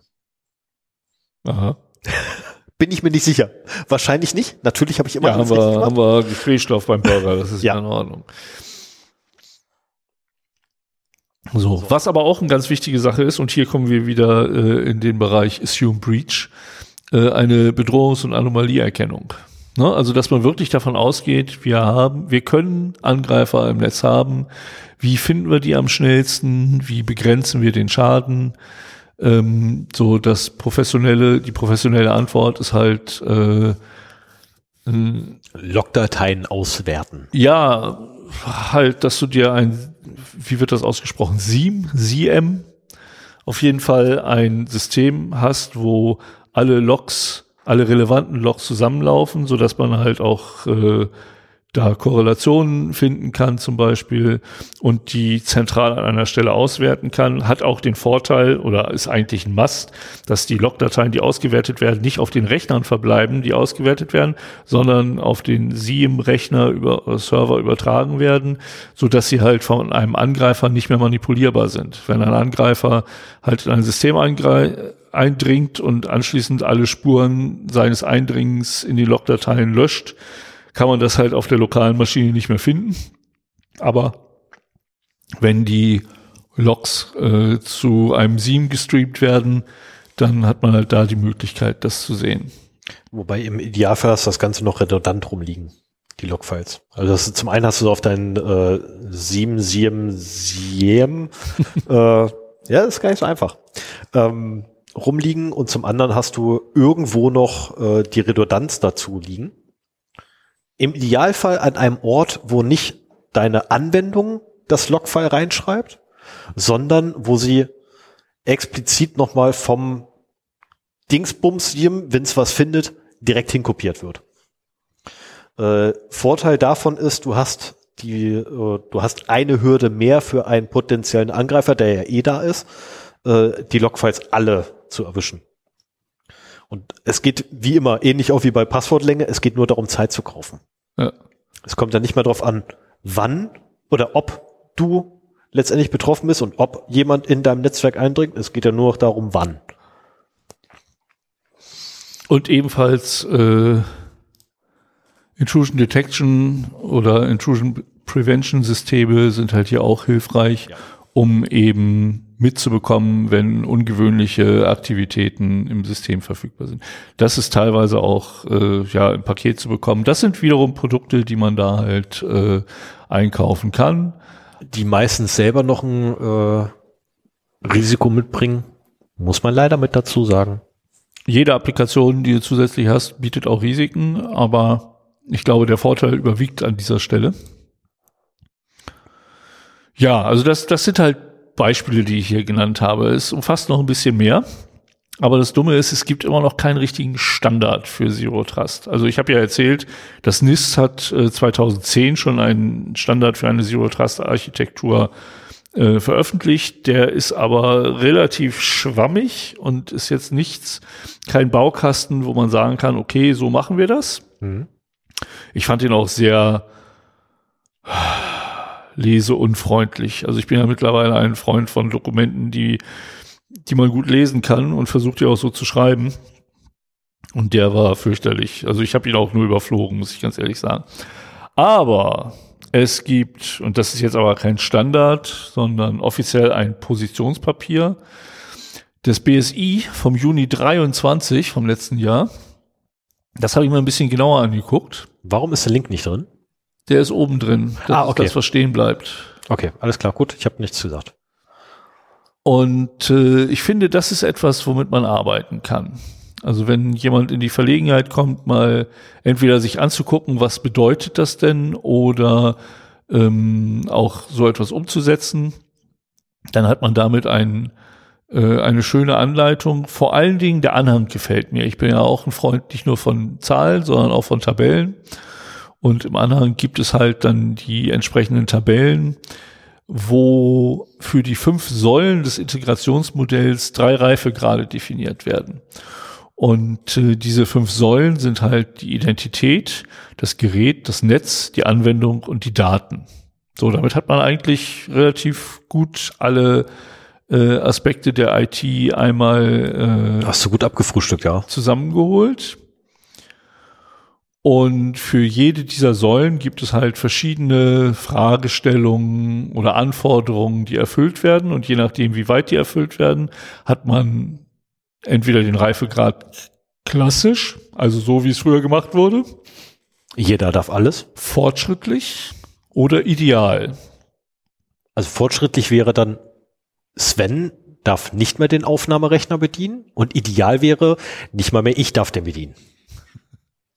Oder du darfst sie nur bedienen, äh, wenn du über einen Jump-Server gehst. Ne? Genau.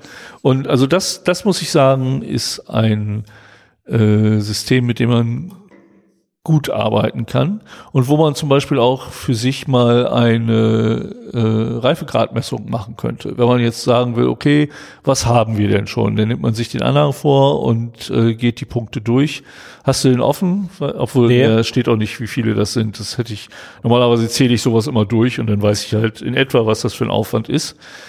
Ähm, aber das deckt halt eben auch alle Aspekte, nicht nur so die Beispiele, die ich eben genannt habe, sondern das deckt wirklich dann die Aspekte einer vollständigen Zero Trust Architektur ab und äh, teilweise deutlich detaillierter, als wir das hier machen können.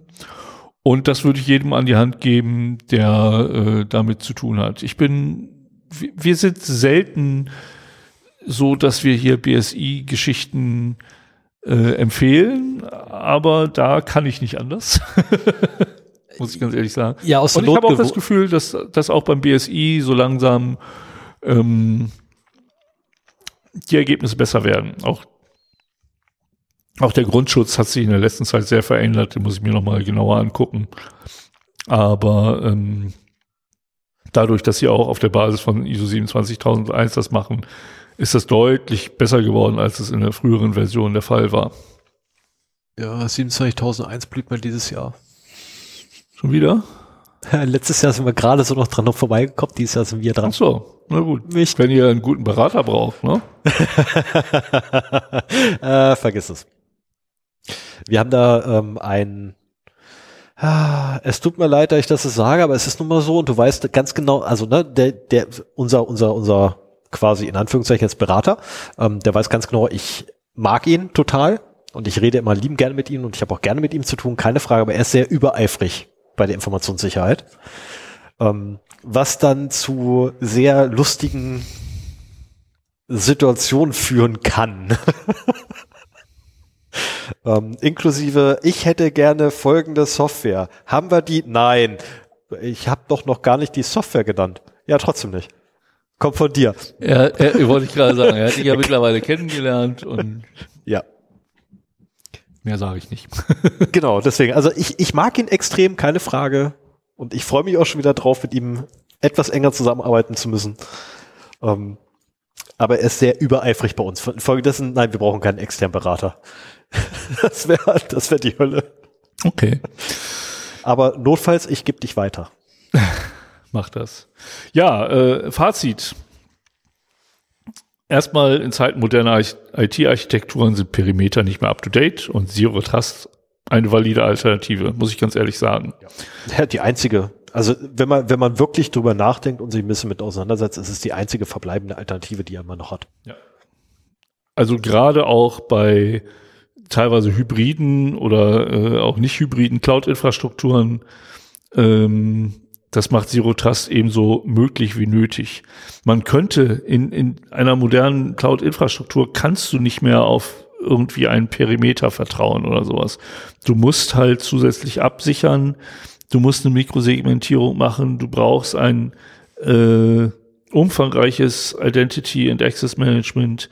Aber das Schöne ist, dass zumindest die großen Cloud-Infrastrukturen das auch meistens mitbringen. Du musst halt die Mittel kennen, mit denen das gemacht wird. Mhm. Aber ähm, die also Zero Trust ist in den modernen Clouds quasi eingebaut, weil es, es geht gar nicht anders. Man kann es immer noch falsch machen, keine Frage. Wird regelmäßig. Ah, ja, genau. Wobei auch, von, auch, auch von den Cloud-Herstellern also so selber, nur mal so nebenbei. Ist, ich möchte es so erwähnt haben, mehr nicht. Das ist kein, kein Mobbing von einem expliziten Hersteller, sondern einfach allgemein, was, selbst die Hersteller machen es falsch. Was auch ein Feature von Cloud-Infrastrukturen ist, äh, ist Software-Defined Networking, was mhm. auch hier ein äh, ich habe hier ein veritables Hilfsmittel, habe ich mir aufgeschrieben, okay, ähm, um diese Anforderungen zu erfüllen, eigentlich auch ein notwendiges. Ne? Also das kannst du nicht mehr alles ähm, von Hand machen. Du musst halt in der Lage sein, mal eben Netzwerke aufzuspannen oder zuzumachen oder abzugrenzen oder was auch immer. Ähm, leider kommt damit aber auch ein zusätzlicher Ressourcenaufwand, äh, der nicht zu unterschätzen ist. Nee, nee, als jemand, der selber eine Lösung für äh, SDNs angefangen hat zu basteln und dann aufgehört hat, als der eigene Server mehrfach gesperrt wurde. ähm, nein. Ja. Wir haben kontinuierliches Monitoring, da muss ja auch jemand dran sitzen und drauf gucken. Ähm, wir haben Freigabeprozesse, die deutlich umfangreicher genau. sind. Äh, Automatisierung ist hier unabwendbar. Ist quasi Pflichtprogramm. Ja. Das geht gar nicht anders. Und je mehr man da automatisieren kann, umso besser. Also wenn du Hilfe bei der Automatisierung brauchst, sag Bescheid. Ich kenne da wen. Wir pitchen uns hier immer gegen. Wir automatisieren alles. Okay. So, es ist wichtig zu betonen, dass Zero Trust zwar eine bedeutende Komponente einer Sicherheitsstrategie darstellt, aber nicht als alleinige Lösung angesehen werden sollte. Und das ist halt auch der Punkt. Wir haben halt, Informationssicherheit ist mehr als das, aber es ist ein wichtiger Bestandteil. Es ist ein Baustein der Informationssicherheit, wenn nicht sogar Teil des Fundaments. Ja. Kann es, kann es sein, kann es sein, wenn es richtig gemacht ist. So, was aber nicht bedeutet, dass es das vollständige Haus ist. Ja. Ne? Ein Fundament macht kein Haus aus, sondern da gehört halt viel mehr dazu. Ähm, bei Zero Trust übrigens äh, der Punkt, den alle immer vergessen, der Typ, der vor dem Rechner sitzt. Den jed jeder, der Zero Trust erklärt, vergisst immer den Faktor Mensch. Vor allem misstraut immer dem Menschen vor dem Rechner.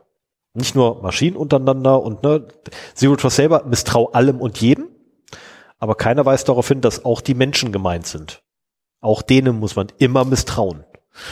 Jein. Doch.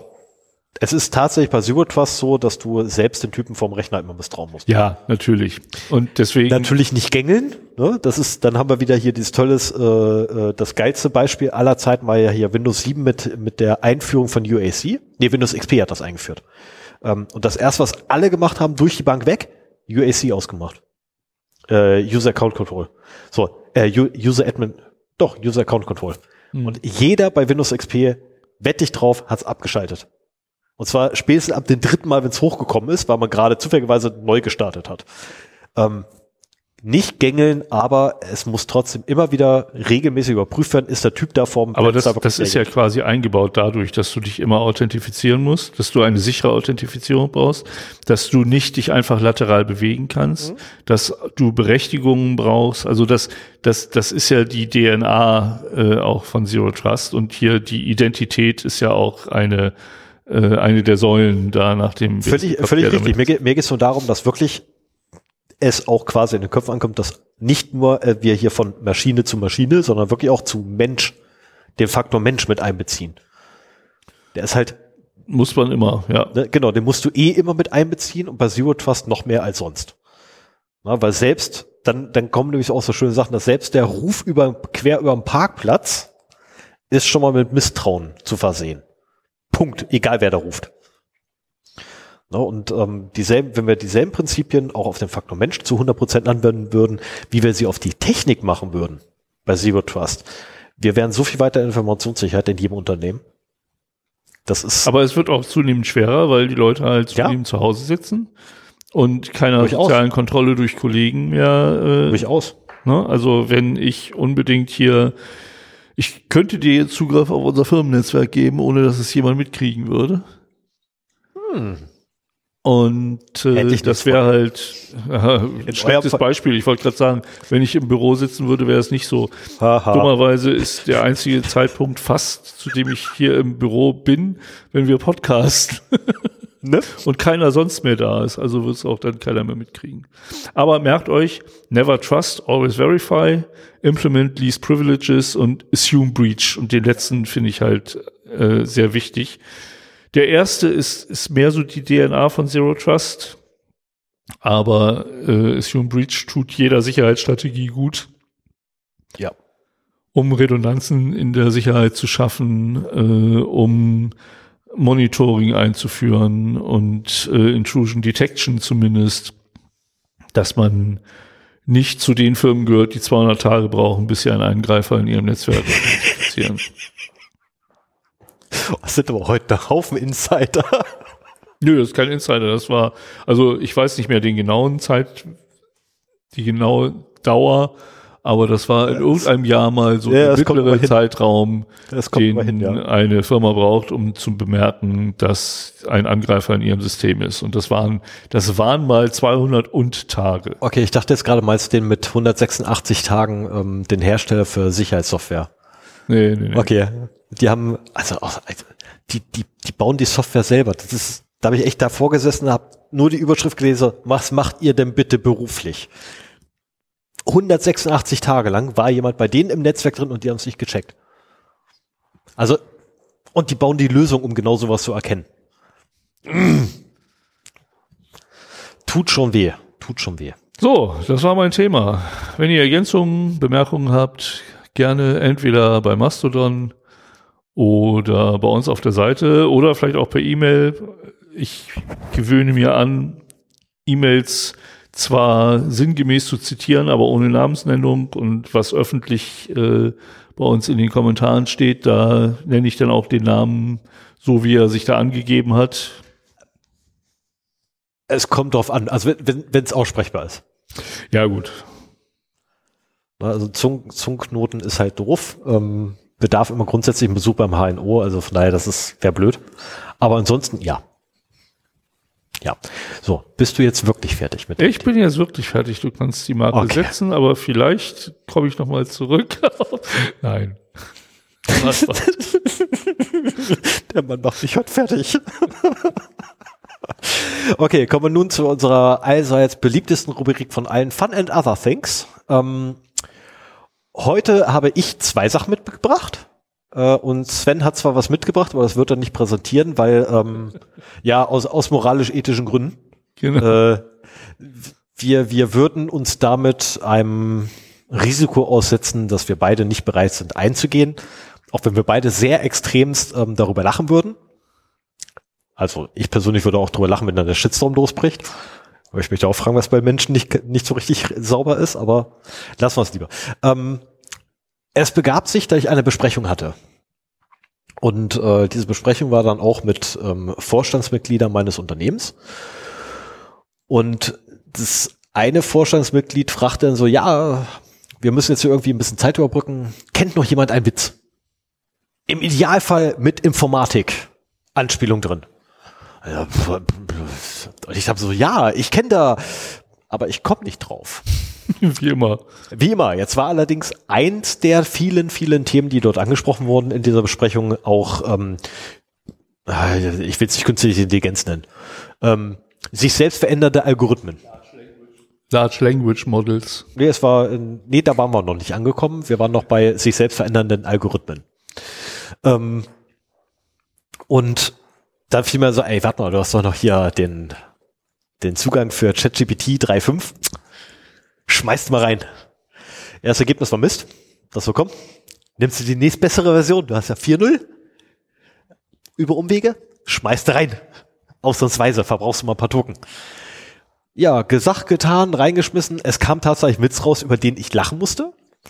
Also ich habe den Witz gelesen, ich habe wirklich gelacht. Zum Glück war zu dem Zeitpunkt das Mikrofon gemutet, weil nämlich gerade jemand einen Vortrag gehalten hat. Und ähm, als dann die Re wieder eine Redepause aufkam, kam wieder so, ja, ähm, jetzt müssen wir wieder hier ein bisschen, äh, also unser, unser netter Vorstand, ja, wir müssen hier ein bisschen Zeit überbrücken. Ähm, hat mal, ähm, kennt vielleicht jemand ein, jetzt einen guten Witz? Hat vielleicht jemand wen gefragt? Oder hat einen Freund zufälligerweise, der er fragen kann? Ähm, ist von mir gerade erfunden. Äh, woraufhin ich dann sagte, ja, ja, hab einen. Ich hab ja einen. Ich hab, ich hab ja richtig einen. So einen richtigen Brüller. Und ich habe einen Fehler gemacht. Scheiße, das war nicht ChatGPT, das war Bing. Ja, aber Weil wir vorhin die ganze Zeit von, von Chat, ja, aber hinter, ich habe vorhin die ganze Zeit von ChatGPT, ich habe Bing gefragt. So, ich habe Bing gefragt. Mensch, Okay. ähm, Das weil, erklärt weil ich da nämlich einen, äh, also weil ich auch da übrigens den, den Commercial-Zugang habe. Den Copilot. Nee, es gibt bei Bing selber gibt's auch noch hier diese komische äh, Chat-Dings. Ja, ist egal. Erzähl endlich dein Witz. Ja, ist ja gut, ich erzähle schon eine miserable Witz. Also beim Lesen habe ich drüber gelacht, als ich ihn laut ausgesprochen hat, habe ich dann auch dargestanden, also, okay, das ist so peinliches Schweigen. okay, das ist irgendwie scheiße. das habe ich dann auch laut gesagt gehabt und ähm, ja, also der Vorstand meines Unternehmens hat's mir bestätigt. Ja, der, der Witz ist ausgesprochen sehr scheiße. Und Sven Deswegen hat das, muss ich ihn hier jetzt erzählen. deswegen muss Sven ihn So jetzt, eine Vorgeschichte für einen schlechten Witz. deswegen muss Sven ihn jetzt noch ein drittes oder viertes Mal ertragen. Wie nennt man ein umgefallenes Bier? Bitflip. so, haben wir das. Also eigentlich ein Bier beim Umfallen wäre eigentlich der Bitflip, ne? also Stefan hatte das hier als Informatikwitz äh, in AI, Bing generierten Informatikwitz äh, reingeschrieben. Ich habe dann äh, meine Lieblings AI-Suchmaschine Perplexity befragt und habe da durchaus einen besseren rausbekommen. Wie gesagt, ich will ihn hier nicht erzählen. Jeder wird nicht. aber ich will mal ein bisschen äh, Werbung für Perplexity machen. Das ist eine, also das hat die Power, Google zu ersetzen. Habe ich heute schon gesprochen, oder? Das zweite Mal heute, dass du es erwähnst. Ah ja, okay. Ähm, ist eine Suchmaschine, Internet-Suchmaschine, da kann man Fragen stellen und die fasst auch die Ergebnisse, die sie im Internet findet, zusammen und liefert die entsprechenden Quellen dazu. Und das ist halt wirklich etwas, womit man was anfangen kann, weil man da auch dann weiß, woher er das hat und vielleicht auch weitergehende Informationen. Hast du jetzt schon wieder den Witz durchgelesen und fandst ihn wieder lustig? Nein, oder ich was lese gerade du? andere Witze. Ach so, bei Perplexity? Ah ja, okay. Also geht zu Perplexity, sagt, Super. erzähl mir einen Informatikerwitz und anscheinend sind die besser als bei Bing. Ja, zum Beispiel kommt ja so ein schönes Ding raus. Ähm, wie viele Programmierer braucht man, um eine Glühbirne zu wechseln? Wichtig übrigens, Programmierer. Nicht ProgrammiererInnen, weil ProgrammiererInnen von vornherein nämlich antworten, kein, das ist ein Hardwareproblem. Bam! In your Okay, face. Super. so gut sind sie dann doch wieder nicht. Was ist der Unterschied zwischen einem Informatik und einem Hab Physiker? ich gemacht. Der Physiker, der Physiker glaubt, ein Kilo, Kilobyte seien 1000 Byte. Der Informatiker glaubt, ein Kilometer sind 1024 Meter. Hm. Ja, okay. Könnte sogar stimmen. Gut, und was bedeutet WWW?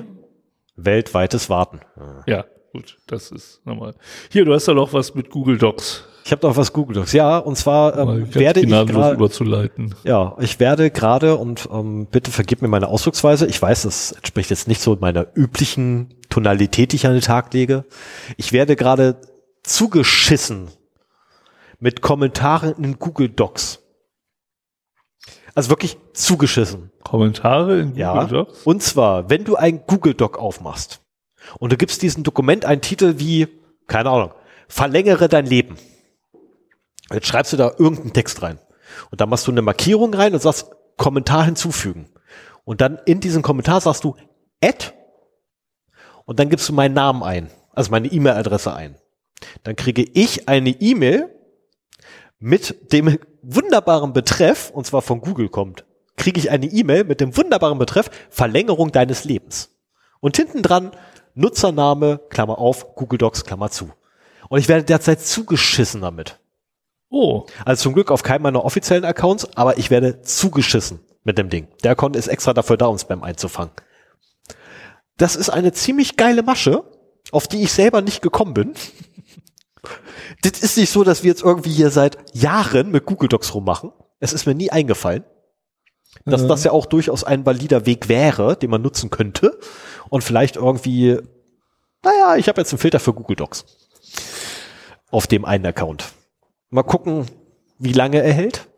Also bisher funktioniert's, weil, äh, naja, so viele Accounts waren es dann doch nicht, die geschickt haben. Zum Glück. Aber ich habe ungefähr, weiß ich, 40, 50 Dinger davon habe ich locker jetzt mittlerweile liegen, ne, seit einer Woche. das heißt, dass deine Gmail-Adresse irgendwo durchgesichert ist. Es ist eine Adresse, die mit voller Absicht draußen im Netz verfügbar ist. Ah ja, okay. Also wie gesagt, das ist keine meiner offiziellen Adressen, das ist eine, die ich zum Spam sammeln habe. ah ja. Na Ja, ich sammle Spam. Also ich sammle Spam ein, um drauf zu gucken. Also ich habe ich hab gerade meinen Spam auch noch mal durchgeguckt. Ich habe da nichts von drin. Oh, sei froh. Ich kann jetzt gerade nicht nachgucken, weil ich nirgendwo gerade Zugriff auf meine. Das ist einer Ja, der natürlich. großen Gründe, warum ich meine Mail immer noch über Gmail mache, weil der Spamfilter so geil ist. Ab und zu ein paar, paar False Positives. ja, also aber du wirst halt reingucken. lachen, das Ding geht durch jeden Spamfilter. Die kommen auf einem Gmail-Account an. Ja. Die gehen nämlich durch den Spamfilter durch, weil es ist ja Google, der Google Das sind ja die, die Guten, genau. Genau, das ist ne, dieses typische Problem halt, ähm, ach, bei mir zu Hause brauche ich nicht aufräumen. Hauptsache, ich sorge dafür, dass durch die Tür keiner kommt. Ja, gut, wenn, wenn das jetzt eine Masche wird, die äh, breitere Verbreitung findet, dann könnte das schon so sein, dass, dass du nur noch Kommentare an Leute schreiben kannst, die Berechtigung auf das Dokument haben. Ja. Also ich habe auch noch nicht. Aber wenn du äh, ein Dokument machst, das öffentlich ist, hat jeder Berechtigung darauf. Genau. Also es gibt immer Mittel und Wege drumherum. Und, Es wird sehr perfide, je länger man sich damit beschäftigt. Tatsächlich. Aber und der Kommentar ist dann, der Kommentartext ist dann äh, der Inhalt der Mail, der Buddy? Mhm. Ja. Mhm. genau. Okay, Ist geil, ne? dann müssen wir mal ausprobieren. Ja, können wir gerne. Kannst du gerne mit rumspielen? Äh, ich gebe dir gerne die Adresse dafür. Die eine. Kein Thema. Ich, Die- ich hab ja deine Gmail. Scheiße.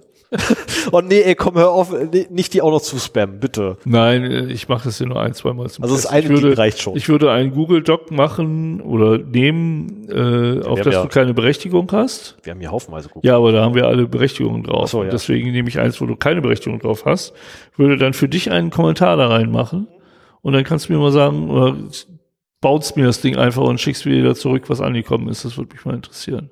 Ja, kriegen wir hin. Kann man das dann irgendwie automatisieren oder so, dass man das im großen Stil machen kann? Ja. Habe ich schon erwähnt, wir automatisieren alles. Es gibt Tools auch, um Google Docs zu Wir automatisieren. oder du? Nee, nee, nee, nee, ich nicht. Ich nicht. Also äh, ich meinte damit jetzt gerade unternehmenstechnisch. Also wir, Okay. unter, wir automatisieren alles. Weil ich, von Hardware bis das, ich Software. krieg das immer nur von dir mit. Nee, nee, ja, äh. Oh oh, wir haben einen gelben Geist. Wir sollten Feier machen. Okay, der, den kann man immer noch als grün deuten. Der ist gelb. Das Oh, nächste, was kommt, ist rot. Ja gut, das trifft sich doch gut. Ja, wir sind das, ja durch und äh, dann können wir eigentlich auch Schluss Genau, machen. dann würde ich sagen, mach mal Feierabend, ne? Also, mache ich jetzt, ach so, ja genau, ich bin, ich bin ja fürs Feierabend zuständig, ne? Einen wunderschönen guten Morgen, einen wunderschönen guten Abend, eine wunderschöne gute Nacht, wann immer ihr uns auch gehört haben magt. Bleibt uns gewogen, habt viel Spaß. Ich hoffe, wir haben euch wieder mal sehr bereichert. Ähm, wenn nicht, lasst uns einen Kommentar da unter 0x0d.de unter der aktuellen Episode oder schickt uns eine E-Mail an feedback at 0x0d.de Auf die auch viel Spam kommt, weil sie öffentlich ist. Oder schreibt uns einfach per Mastodon at zeroday at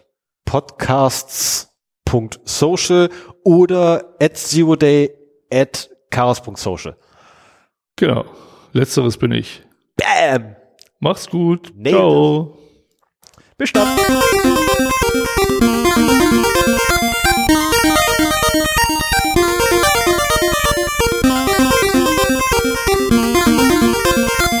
Erinnere mich bitte daran, bei der nächsten Aufnahme nicht schon wieder eine, fast die komplette Flasche zur hell, ungefähr zur halben Zeit zu köpfen.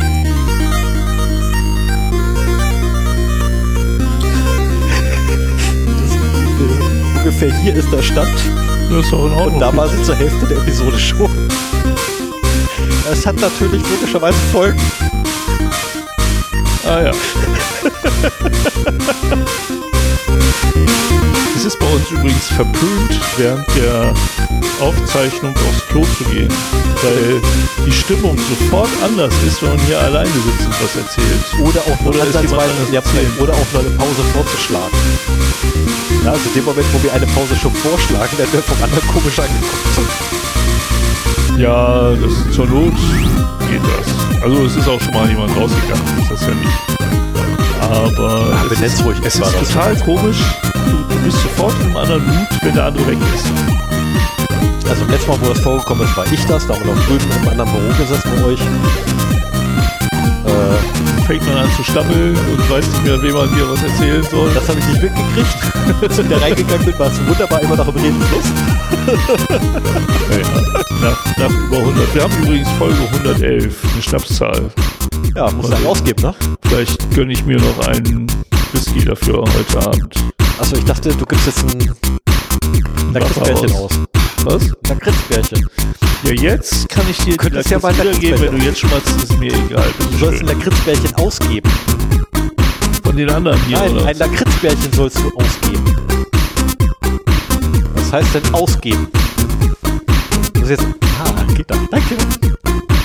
Ah, ist aber voll nett von dir. So. Tobi, von den Gummi-Lakritzbärchen sind noch vier da, die gehen auch noch weg. Also die erste Packung ist bei dieser Folge rausgegangen. Wir haben uns jetzt vorgenommen, bei jeder, äh, auf, oder bei jeder folgenden Aufnahme eine Packung zu probieren. Ich glaube, wenn wir alle durch haben, müssen wir uns noch, welche die besten waren. Ja, die müssen wir besten hast du ja von mir heute bekommen. und dann abwarten. Und dann müssen wir bei Tobi nachbestellen. Also, ich habe Stefan eine Packung die besten Lakritze der Welt mitgebracht. Die heißen wirklich so. Lakritze-Laden gekauft. Genau, die heißen so. Und wenn das nicht die besten sind, dann fahre ich da wieder hin und pieke ja Das beste Ja, Lakritzland nur. Ja. wenige Kilometer, wenige hundert. Wir werden sehen. Ich werde berichten, beziehungsweise du wirst es auch berichten, weil wir werden es definitiv gemeinsam aufmachen. Ja, gerne. Hey, ich, pack, ich packe. Das heißt, wir sind die nächsten vier Folgen noch mit Lakritze. Ja. muss mich dann nur mal dran erinnern, dass ich da noch Lakritze drin habe. Äh, ich gehe da. Sollst du wieder mitnehmen? Nee! Du, du futterst du selber? Nee, die liegen seit dem Herbst letzten Jahres bei mir. Ich, Ja. esse, ich esse ohne dich keine Ich kann sagen, entweder futterst du sie alleine oder du vergisst sie dauernd. Ja, das ist das Problem. Aber wenn, seit sie in meinem Podcast-Koffer waren, habe ich sie nicht mehr vergessen. Das war aber erst seit nach der letzten Episode. Ja, kannst mal sehen. Das ist übrigens die erste Aufnahme dieses Jahres. Ne? Ja. Frohes neues Jahr, allen. Genau, frohes, frohes neues Jahr. Ich hoffe, ihr hattet einen wunderbaren Start ins neue Jahr. Da vergessen. Schreibst du noch 2023 bei Datum? Datumsen? Wieso? Bei mir ist früher Ach so. gegeben. Nee, das hat bei mir äh, noch vor dem 31.12. aufgehört. Okay. Ich habe. Boah, wie, wie oft muss ich dieses eine Hotel aus Versehen buchen? Ich glaube achtmal oder so. Weil Muss du ich, den, falsche Datum muss ich eingetragen den. Buchungsprozess wieder neu starten? Nee, andere Fehler passiert. Und deswegen habe ich äh, so oft schon Doch, das war das 2024 Ausbruch. geschrieben. Von daher, ja, das passt schon. So, na denn, tschüss. Tschüss. Jetzt muss ich ausmachen.